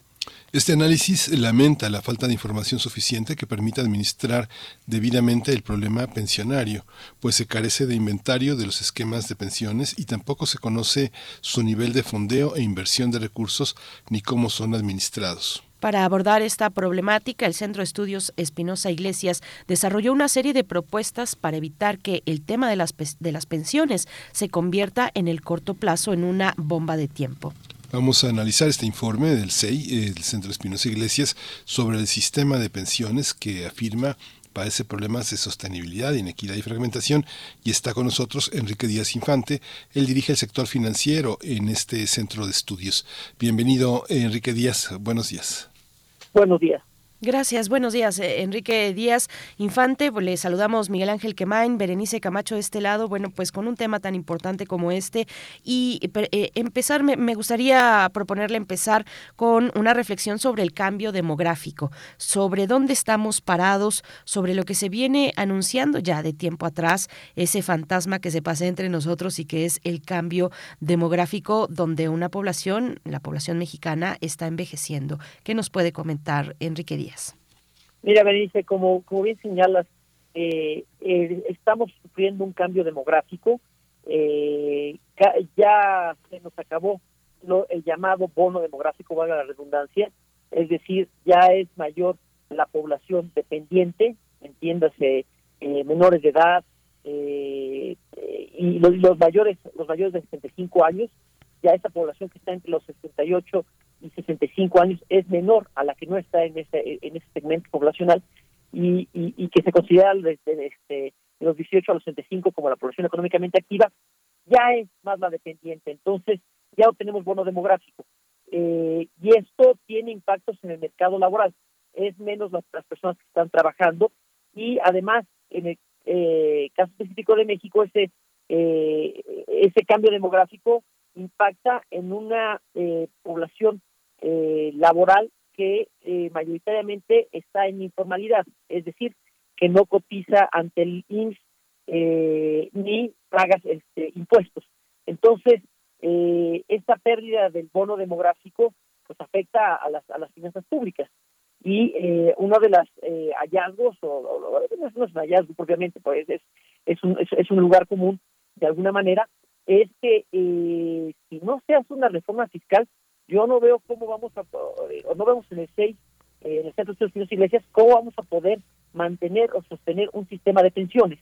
las pensiones, como bien señalaban este, previo a, a entrar a la entrevista, eh, algo que comentamos en la, nota de esta investigación es eh, que las pensiones año con año se llevan más del presupuesto, 3.7% del PIB en 2017 y se calcula que para este 2024 esto ya está en 6.4 y el año pasado estuvo en 5.3 puntos porcentuales del PIB.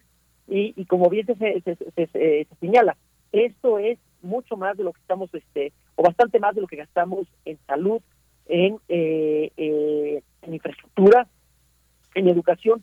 Entonces le estamos quitando al, capital eh, humano y capital físico para pagar pensiones. Si no hacemos una, una reforma fiscal, eh, vamos a, comprometer severamente eh, el, el, futuro del, del país, ¿no? Sí. Este, este tema, Enrique, eh, eh, tiene que ver también con una multiplicidad de factores también que eh, las pensiones no son, no están únicamente dentro del sistema normalizado. Las personas que están fuera de ese recurso, ¿cuántas personas están fuera de ese recurso que reciben una pensión del gobierno federal por, por adulto mayor?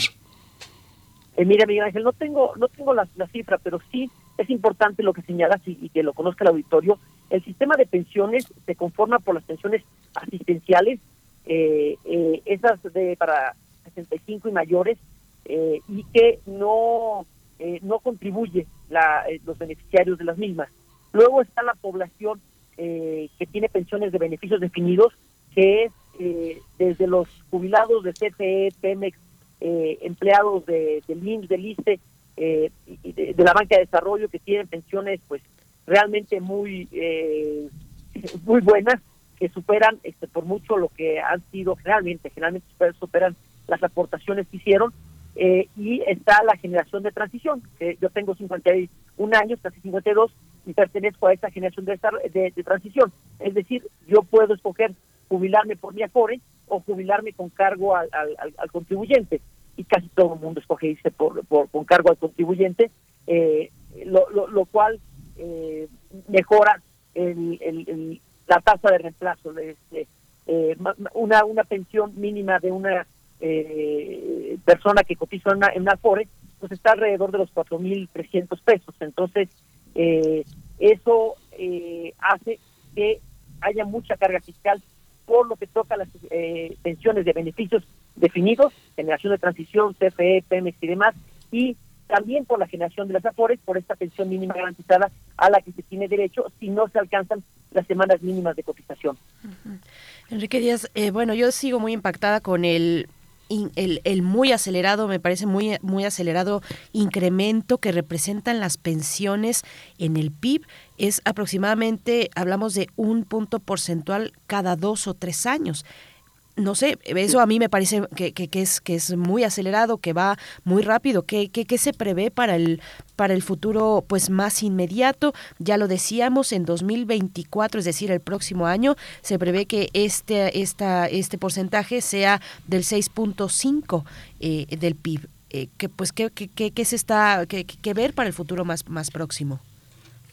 Mira, lo, lo que se ve para el futuro más próximo es que esto eh, siga incrementándose como porcentaje del PIB si no se hace una reforma fiscal. Por eso es parte del llamado que hace el Centro de Estudios Iglesias, es eh, hacer una reforma fiscal. Yo sé que a los políticos no les gusta, eso tiene un costo político, en la urna se paga el, cobrar más impuestos, pero no se puede evadir la responsabilidad. Entonces, ya este gobierno se comió todos los guardaditos y ya no hay de dónde más de dónde más sacar.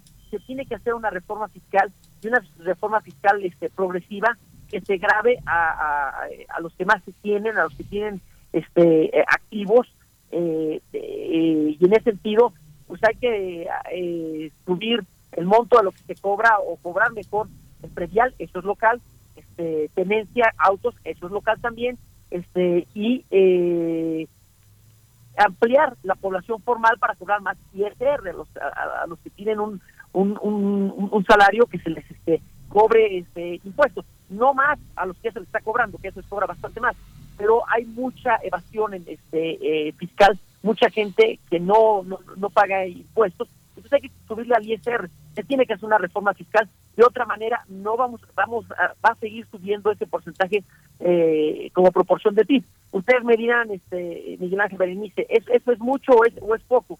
Eh, lo que se, se, está gastando, 5.3 puntos porcentuales del, del PIB.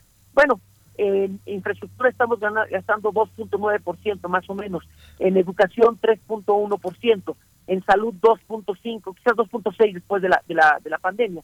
Es decir, eh, gastamos más en pensiones que en salud y en educación, puntos. Este, y y gastamos en pensiones dos terceras partes de lo que es lo gastamos en capital físico y humano, es decir, las pensiones están eh, comprometiendo el crecimiento y el desarrollo del país. Pero la población económicamente activa es mucho menor que la población este, pensionada, jubilada y en estado de, cesantía. Es este la población que trabaja es mucho menor. Los recursos para educación eh, y otros temas son necesariamente menores a esa población tan enorme que tiene eh, graves problemas de salud, eh, de movilidad, de habitación, de otro tipo de prestaciones, ¿no? la analogía me parece un poco extraña. ¿Por qué, por qué hacer esa comparación?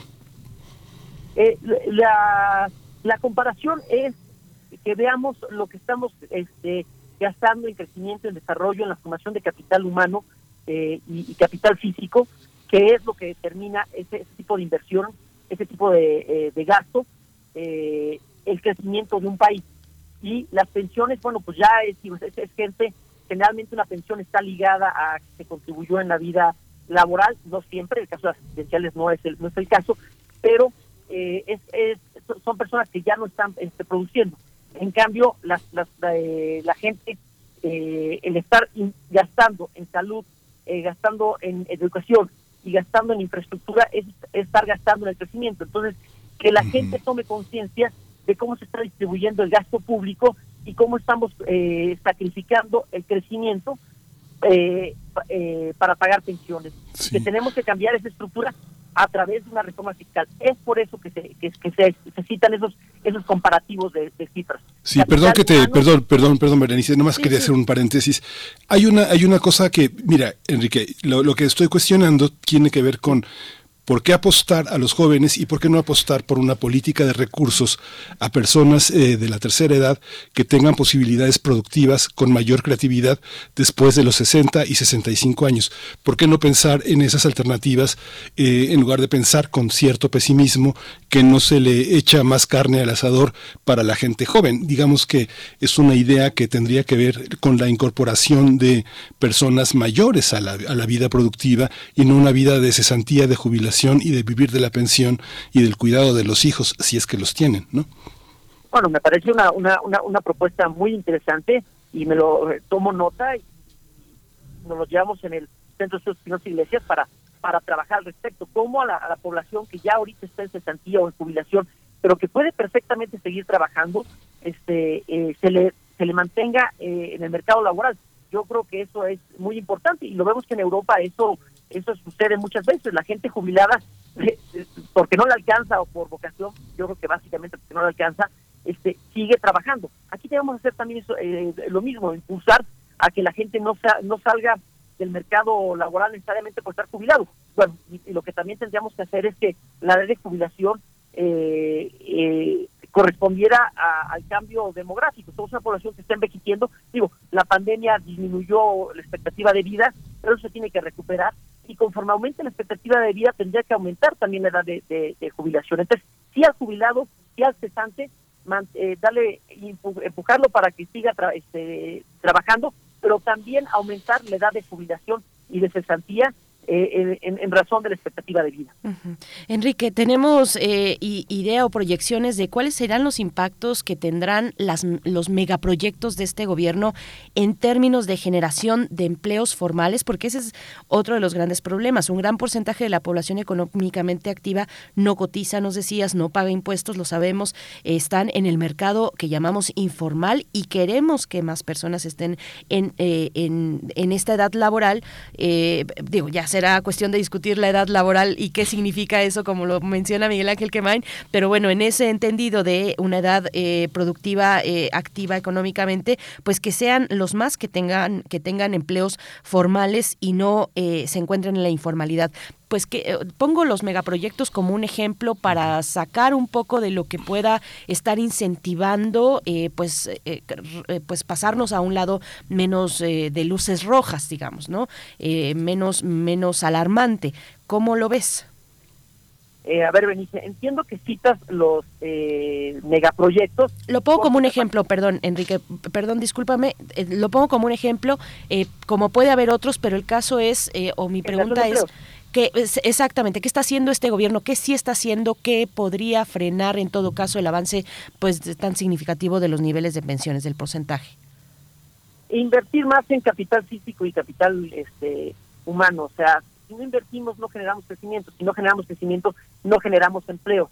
Estos megaproyectos, además eh, de que son eh, el, tren Maya eh, y el aeropuerto Felipe Ángeles, que ya terminó, la refinería de Dos Bocas este, menos, pero son proyectos, este, vamos, refinería de Dos Bocas, Tabasco, impacto este, local. tren Maya también impacto regional. Eh, eh, eh, aeropuerto Felipe Ángeles militares. Entonces, lo que eh, el impacto es limitado o a lo regional o este, meramente a los militares, que han sido los grandes beneficiarios del gasto, público en ese sexenio. Entonces, tenemos que gastar mejor. Eh, si vamos a hacer infraestructura, tendría que ser una infraestructura que tuviera beneficios para las MIPIMES, que son las grandes generadoras de empleos. Y y sin embargo vemos que el gasto en la construcción como porcentaje del PIB ha ido disminuyendo. Y esa, por ejemplo, eh, una eh, la construcción incorporando a MIPIMES, eso tendría mucho mucho impacto. En fin, tenemos que pensar el, el gasto que genere crecimiento incluyente a partir de generar empleo. Esta idea, por ejemplo, de la de los una, una de las preguntas del censo es eh, los dependientes económicos y en las dinámicas familiares es, es muy interesante culturalmente como eh, no, no solo los hijos mayores o los que mayores éxito tienen en la vida llegan a sostener a los padres que no o a los hermanos que no tienen un recurso un recurso formal de empleo de pensión de salud etcétera. Este ¿Tenemos idea de cuánto significaría en términos de salud y en términos de manutención la carga que soporta esa población económicamente activa mexicana, ya sea de negocios o de trabajos formales? ¿Habrá manera de saberlo algún día? ¿Existe algún método para encontrar esa respuesta? No sé, a mi hermano lo operaron del apéndice y pagué la operación, o a mi mamá este, hay, unas, hay un, un acuerdo mensual para sostenerla, o el pago de renta, o el pago de una enfermera, no sé, ese tipo de gastos los tenemos calculados, cómo sería la vida de las personas que sostienen a sus padres o a su familia si no tuvieran esa carga. Digo carga, carga económica, porque para muchas personas es una enorme satisfacción poder ayudar a los suyos, ¿no? A, a, este, a ver, Miguel Ángel, en, cifras no tengo las cifras, pero tocas un tema muy importante sobre que quisiera, quisiera eh, eh, construir un argumento, ¿no? Es el Sistema Nacional de Cuidados, o sea, el gasto eh, de, la, de bolsillo de las familias eh, para mantener eh, al, interior del hogar a, como decía, discapacitados, enfermos, adultos mayores y, este, y, los menores es considerable. Si tuviéramos un sistema de seguridad social y un sistema nacional de cuidados, eso aliviaría mucho la carga al interior del, del, del hogar porque ya no tendríamos que estar gastando tanto eh, gasto de bolsillo en educación, en, en, en, salud, eh, para, para a esta, esta, población este, dependiente mantenerla. Entonces, pero para eso necesitamos una, una reforma fiscal. Entonces, eh, una, un, en el Centro de las Iglesias hemos propuesto una seguridad social universal que incluye un componente del Sistema Nacional de Cuidados y pero tiene que estar necesariamente fondeado eh, eh, por, por impuestos generales. Y para eso se requiere una, una, una reforma fiscal. No veo que en ese sexenio haya voluntad de hacer una reforma eh, fiscal de este tipo por el costo político que tiene, pero el siguiente gobierno, el espacio fiscal que le queda es, es muy corto y se va a tener que hacer algo al respecto, a menos que lo que querramos entonces este, recurrir al expediente de, de endeudarnos o eh, vender activos para, para pagar pensiones, lo cual pues es este una es una mala decisión en el, en, el gasto de vender activos y, super, y, endeudarse para pagar este eh, gasto corriente, pues el gasto corriente se debe pagar con, con ingresos corrientes, es decir, con impuestos, no con ingresos extraordinarios, como pudiera ser en su momento Cantarén, petróleo, o como lo es la deuda, que, que llega el momento y luego este, lo tienes que seguir pagando eh, en el tiempo, ¿no? Enrique Díaz, me, gustaría también, bueno, por supuesto que es muy, muy importante hablar del Sistema Nacional de Cuidados. En este espacio insistimos cada que se puede en que es una deuda pendiente, que se tiene que dotar de contenido, de estructura el Sistema Nacional de Cuidados, porque además cuando hablamos de personas pensionadas, pues hablamos, eh, de, no hablamos de un solo perfil, hablamos de personas que eh, son población rural o que son población urbana, de hombres, de mujeres, y de ahí lo del Sistema Nacional de Cuidados que generalmente cae, recae en las mujeres, las abuelas y también los abuelos que cuidan a los nietos o que tienen necesidad de ser cuidados, eh, los mismos pensionados, bueno, en fin, eh, cómo, cómo ver este panorama complejo ya cuando desagregamos y nos acercamos con lupa un poquito más, eh, hacemos un zoom a las particularidades de la población que está, que está en estos momentos pensionada. Híjole, a ver, eh, Bernice, tocas un, un, un, un, tema de inequidades. Eh, no es lo mismo lo que recibe el, pensionado, el jubilado, todas veces son de beneficios definidos, este, lo que es jubilado de CFE, de Pemex, de Luz y Fuerza, este, del centro en liquidación o, ferronales en liquidación, y, eh, trabajadores del, del, del INSS y del, del ISTE cuando se jubilan, a lo que recibe el, el que estuvo cotizando ante el INSS eh, eh, este, y, aunque sea de beneficios definidos, es, decir, que va a ser con cargo al contribuyente que decide no jubilarse con cargo a su afore, sino jubilarse con cargo a, al contribuyente, pues va a ser mucho mayor lo que recibe el CFE y Pemex que lo que reciba este jubilado este que decidió jubilarse con cargo al INSS. Entonces ahí hay una una inequidad. Y ya no digamos la, este, eh, la injusticia que, que hay en cuanto a, a esos eh, particulares, a esos trabajadores privados que están contribuyendo al, al, al, y que su pensión este eh, y que no tienen el, el, beneficio de jubilarse, eh, decidir eh, eh, jubilarse con cargo a los impuestos porque ellos eh, empezaron a trabajar o se incorporaron al mercado laboral después de la reforma de Cedillo del 95, es decir, son la generación Afore, entonces tienen una, una pensión este, mínima garantizada, pero es este, menor a la que va a, recibir la población de beneficios definidos. Entonces, sí hay injusticias dependiendo del, eh, eh, de dónde eh, caiga uno. Y también los asistenciales, que en ese, en ese caso, pues es una población que no contribuyó para recibir una pensión, pero pues por razones de solidaridad en una sociedad tienen derecho este y en forma correcta a una pensión, pero la cobija ya no alcanza.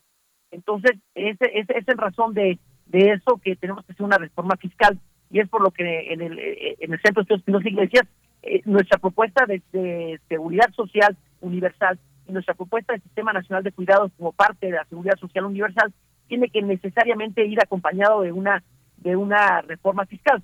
Todas las reformas que se han hecho en este sexenio este, eh, en materia de pensiones no han sido buenas, han sido excelentes, no han sido excelentes. Lo que le siguen han tratado de aumentar la cobertura, han tratado de aumentar la tasa de reemplazo, decir, el monto de las pensiones, pero al no hacer una reforma fiscal, lo que se han dedicado es a quitarle recursos a la salud, a la educación y a, la infraestructura, es decir, a comprometer el crecimiento del país para pagar pensiones. Y esa es la parte que no que no nos gusta eh, eh, en el centro de Espinosa Iglesias, porque se, se tiene, eh, no tenemos que estar tratando de acomodar la cobija y seguirla jalando para uno, saber quién quién tiene capacidad de gastar, de, de, jalarla más fuerte, y generalmente el que jala la jala más fuerte es el que vota más en la urna. Eh, el, político que suele premiar a, este, a, a, las personas que, que recompensan con, votos.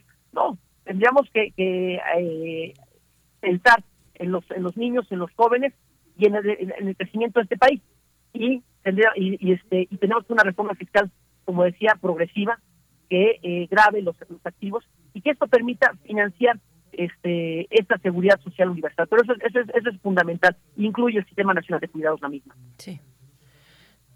Sí, Miguel aquí, sí, aquí estoy, aquí estoy, aquí estoy. Hay varios elementos, Enrique, que bueno, es que nos pones a pensar muchísimas cosas. Hay muchos elementos en los que tu argumentación lleva a construir y a imaginar muchas preguntas que pues se agolpan. Una, una de ellas es que el, planteamiento que haces de la reforma fiscal, por una parte, eh, democratizaría muchísimos aspectos de la vida social de México, pero por otra parte, el sistema de pensiones y sus jerarquías habla de una sociedad que está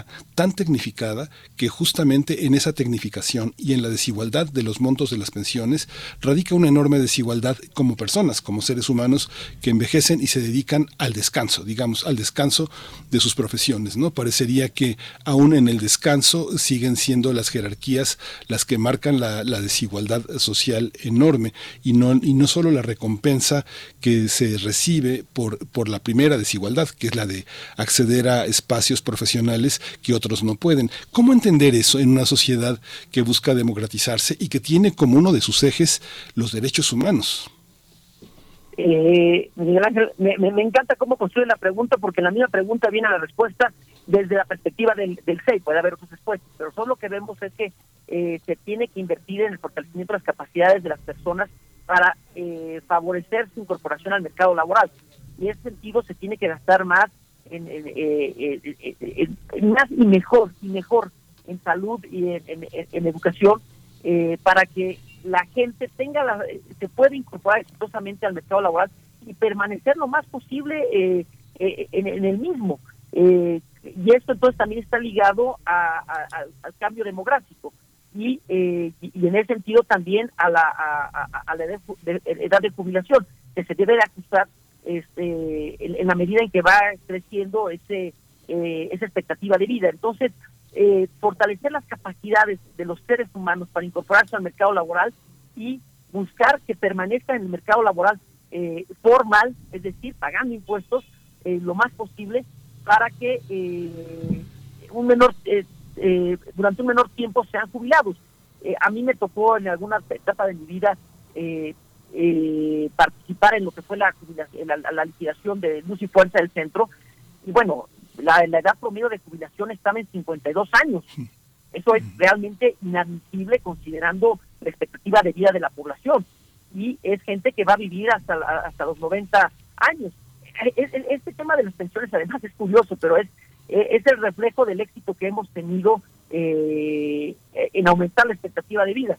Hemos aumentado la expectativa de vida, pero tenemos que pagar entonces a los, a los hijos más tiempo. Entonces, lo que tenemos que hacer es, aunque no guste, eh, eh, correr la, la, la, edad de cesantía, que hoy está en 60 años, y la de jubilación, que está en 65 años. A principio del sexenio se había movido a 68, pero luego se regresó eh, a, a, 65 años, supongo que por razones políticas, pero luego en el contexto de la pandemia pues es un poco de sentido que la pandemia que vino después, ¿no? Pero eso es, esto es lo que tenemos que hacer, este Miguel Ángel, desde, desde la perspectiva del SEI, ¿no? fortalecer las capacidades de la gente para que pueda permanecer más tiempo en el mercado laboral y que ese, y, en el mercado laboral formal, es, cotizando ante el IMSS y eh, dado de alta ante el te imaginarás, Enrique Díaz Infante, que tenemos varias preguntas en la audiencia. Voy a hacer, eh, a, recapitular algunas. Eh, pregunta Rarar Muri, ¿qué opina el invitado de las inmensas ganancias de las AFORES, incluso en pandemia? Las pensiones de beneficio definido también se pagan con aportes de impuestos generales. Poco ético el mensaje que el pensionado es carga al, de que el pensionado es carga al pensionado. Bueno, así lo escribe Raramuri. Eh, es algunas, son algunas de las cuestiones. También sobre la edad de jubilación. Bueno, pues en, en Francia eh, vemos que están peleando uno o dos años que quiere incrementar el, eh, en, edad de jubilación el presidente Macron. Estamos viendo pues que salen a las calles, que se han unido los sindicatos de los ocho sindicatos importantes que, que están en Francia después de mucho tiempo, se convocan una vez más, se reúnen una vez más en las calles por esta causa, la cuestión, la reforma a las pensiones. Eh, vemos, mm, y, voy hacia preguntarte, Enrique Díaz, pues cómo está el panorama general, cómo, eh, eh, fuera de México, pues cuáles son las tendencias, qué es lo que se está viendo en países cercanos a México, países de la región. Vimos como Chile, pues le metió ahí algunos pellizcos a, a la cuestión de las pensiones durante la pandemia para poder salir adelante. Está Oxfam con este informe apuntando que hay que grabar la riqueza en el mundo. ¿Cómo lo ves? ¿Cómo ves el panorama eh, pues más global de la situación de las pensiones? No qué decir de Estados Unidos, de Canadá también. Eh, varias personas en, edad de jubilación se, se van a, países como México o vienen a países como México porque aquí la vida pues es más, más accesible, menos onerosa y reciben su pensión, pero los impuestos pues los siguen pagando por allá, ¿no? Eh, sí, Berenice, me, me, me, gusta mucho cómo pones el, tema con ejemplos de países porque ayuda a entender este, dónde estamos parados en un análisis comparativo. Eh, ¿qué, ha pasado en, en, Chile? Pues que tuvieron que hacer cambios, en este, hubo protestas contra Bachelet muy fuertes eh, y tuvieron que aumentar las aportaciones en un sistema que nosotros copiamos, que es de las AFORES, es de beneficios definidos. Entonces, eh, tuvieron que, aumentar eh, eh, las aportaciones. Eh, Francia es un sistema, una seguridad social universal con cargo a impuestos generales. Entonces el pensionado no se autofinancia, sino que es con cargo a los impuestos. Entonces, pero eso son, el promedio de lo que recauda los países de la OCDE son 34 puntos porcentuales del PIB. Lo que recaudamos en México son 17 puntos porcentuales del PIB. Eh, entonces, eh, tenemos una seguridad social de medio pelo porque pagamos impuestos de medio pelo, ¿no? Este, y si vemos, y dije el promedio de, los países de la OCDE en, cuanto a recaudación, si vemos lo que en Francia se recauda, pues es, cercano al 50% este, eh, del PIB. Entonces, eso hace una gran diferencia, la política fiscal, la política de seguridad social que se va a, se, va a tener y la forma en cómo se va a dar esa, esa, esa seguridad social. Este, si va a ser con cargo a un Estado benefactor por los, los impuestos generales y van a ser este, con cargo a, eh, a, contribuciones definidas, esquema Afores, tipo Chile o, o, México, eh, o cómo se va a estructurar esto. Pero este, definitivamente no se puede analizar el tema de las pensiones si no se ve el, el, el, tema de los impuestos y el tema del mercado laboral. Cada vez la automatización está desplazando más a, a, a la gente y le está expulsando del, del mercado laboral. Y a ver, este tema de pensiones, este, eh, tratando de entender un poquito el comentario de una de, una persona de la audiencia, este, que pareció un poco contradictorio, ¿cómo es posible que los pensionados y, y, y, cobrar impuestos y todo? Bueno, cuando entiendo ahorita no se, no se les cobra, sí debería de alguna manera de, de, de, grabar, pero el punto que yo quiero dejar sobre la mesa es la, eh, las diferencias que hay de, eh, de conformidad con la trayectoria laboral. Uno, la premisa debería de ser que las pensiones deberían de estar en, eh, o así fueron creadas, eh, correspondiendo al nivel de contribuciones. Eh, ahora, en México con este nivel de informalidad hay mucha gente que no contribuye y de ahí las pensiones asistenciales tienen que existir. Pero entonces tenemos que hacer una reforma fiscal y no podemos ser un país que contribuya 17 puntos porcentuales del PIB, 23 puntos si sumamos lo de lo, lo de Pemex, eh, y querer tener una seguridad social eh, europea. Entonces, eh, el, el launch gratis no existe. Para que haya launch tiene que haber este pago por el mismo. Esta también esta, esta visión, digamos que hay una eh, la multiculturalidad de México también obliga a pensar que hay una hay un gran sector del país que nunca va a entrar en la en la, en la formalidad. Por ejemplo, eh, muchas de las eh, mucha de la economía indígena este está fuera de esa formalidad. Muchos grupos sociales que no no forman parte de eso y no solo indígenas, sino también economías rurales que no van a tener un número de nómina y tampoco un número necesariamente de eh, impositivo, sino que van a estar en el marco de un número de seguridad social o de otras características. ¿Cómo, cómo, cómo pensar eso? Eh, a ver, este, Miguel Ángel, uno, eh, qué bueno que, que, señalo de la multiculturalidad.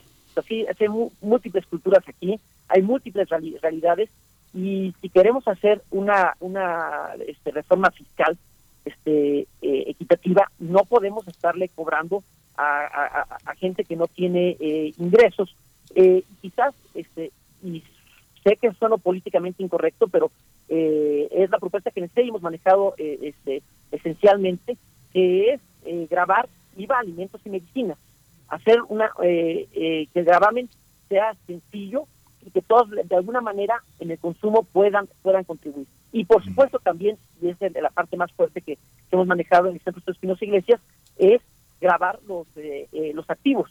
Y, eh, y esto es, como les decía hace rato, este, tenencia, autos y predial casas. Pero para eso se necesitan fortalezas administrativas a nivel a nivel local.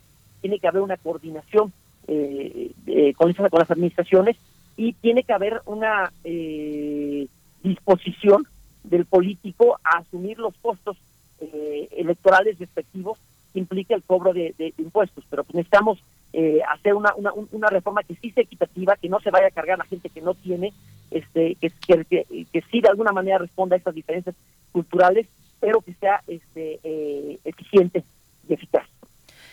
Pues Enrique, ay, eh, ya estamos acercándonos al cierre, pero no quiero dejar de lado, has mencionado una y otra vez la cuestión de la automatización. Eh, pues eso, la gran pregunta, ¿cómo proteger el empleo? Ante la automatización. Hoy vemos que las tecnologías, algunas tecnologías están incluso, eh, pues sí, asustando a mucha gente eh, porque podrían sustituir trabajos incluso intelectuales, ¿no? Por ponerlo, digo, es un debate mucho más amplio, pero lo voy a dejar así nada más. Eh, no necesariamente solo mecánicos, ¿no? Sino también intelectuales. ¿Cómo, cómo, y, lo voy a, asociar con una pregunta recurrente en la audiencia y un comentario recurrente que es, pues insisten en que algunos escuchas insisten en que aumentar la edad de jubilación no ha funcionado porque los adultos mayores de 40 años incluso ya no están siendo contratados, eh, ya no están siendo contratados. Entonces, pues hay una edad ahí donde eh, el, panorama se pone muy, muy complicado, muy oscuro después de los 40 años ante, ante esa imposibilidad de tener opciones para, para esa población. ¿Cómo lo ves? ¿Cómo lo ves del lado de, o de la mano de la automatización, del lado, del lado también de eh, el, trabajo digno. Muchas veces los más jóvenes pues aceptan en, un primer trabajo pues algunas condiciones y ya ni siquiera tan jóvenes, eh, condiciones eh, pues eh, pues no, no tan no tan dignas digamos o no tan completas con una base de seguridad social de por medio. Enrique, ¿cómo lo ves?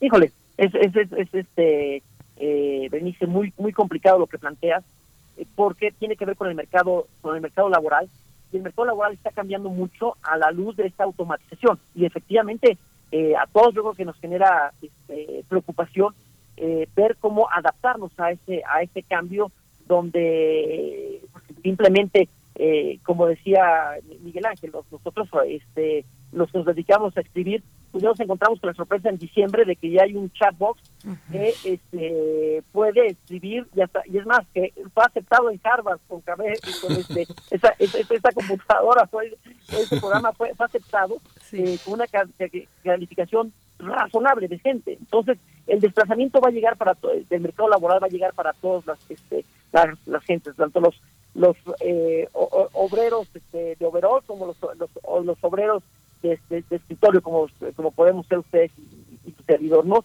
Entonces, yo creo que la eh, uno, la propuesta de la pensión eh, universal que se ha manejado ya es necesaria. Este, eh, y entender que tenemos y generamos seguro de desempleo como parte de la seguridad social. Entonces, una seguridad social que, este, que prevea un seguro de desempleo, y una seguridad este, social que universalice y que sea y que haga una cobertura total, yo creo que resulta fundamental. Y tiene que estar financiada este, en forma sana, como les decía antes, o sea, si va a haber eh, gasto corriente, es decir, gasto en pensiones eh, mayores, tiene que financiarse con ingresos corrientes, con impuestos.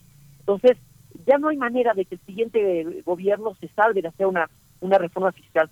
Pero esta, para componer estas, estas, estas cuestiones al mercado laboral, bueno, y tiene que pasar también por fortalecer las capacidades de la gente para estarse actualizando constantemente y estar entrando al mercado laboral, pero eso eso no impide que de repente haya shocks y uno pierde el empleo. Este, uno de mis mejores amigos ahorita acaba de perder el empleo y es una gente está hiper, ultra, mega capacitado y todo, y este, pero son realidades. Entonces, eh, este, tenemos que fomentar eh, eh, esa seguridad social universal y el, y el, ahorro, y el ahorro de la gente. O sea, también tiene que pasar esto por una educación financiera y decir a la gente, eh, piensa en el, en, el, en el viejo, piensa cuando tengas 35 años, o piensa cuando te vas a quedar sin empleo. Y, y, y, empujar a que se, se crea un seguro de desempleo como esta parte de seguridad social este, universal, pero que la gente también tenga ahorro para, para recurrir al, al, al mismo lo vimos mucho en la, en, en, en, la pandemia que la gente recurrió y esto de alguna manera es, es, es bueno y es preocupante a Sofore porque pues este al final del día si no les alcanza para la pensión mínima garantizada a, los pensionados pues se va a tener que cubrir esto con, con, con, recursos públicos pero sí tenemos que pensar en una seguridad social universal acompañada de una reforma de una reforma fiscal y estamos actualizando para este tratar de estar en el desempleo lo menos posible y este postergar la salida del mercado laboral, postergar la salida del mercado laboral.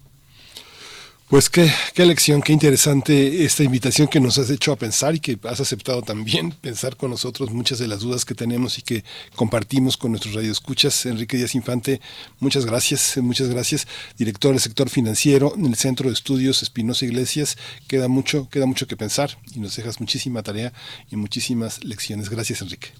No, el agradecido soy yo, Miguel Ángel. Que tengan un gran día.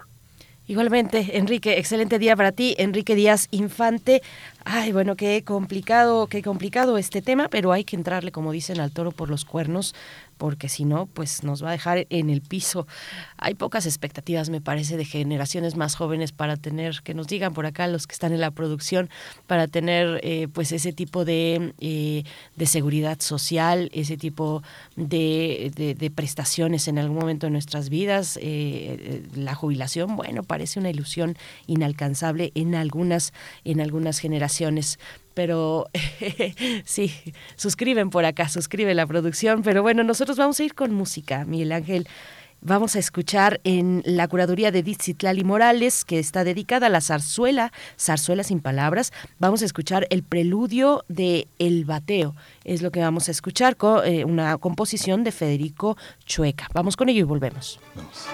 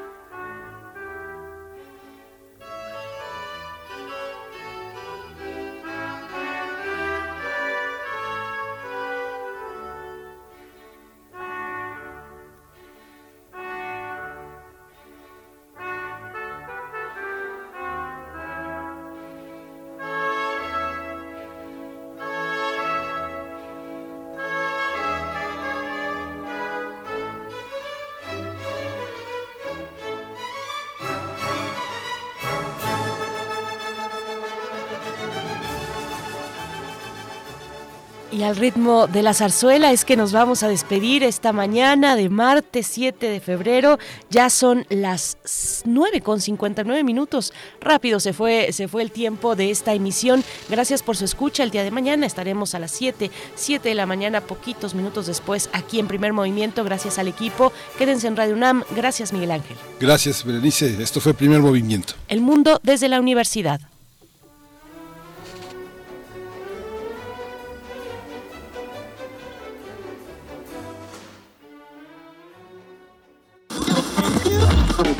Radio UNAM presentó Primer Movimiento.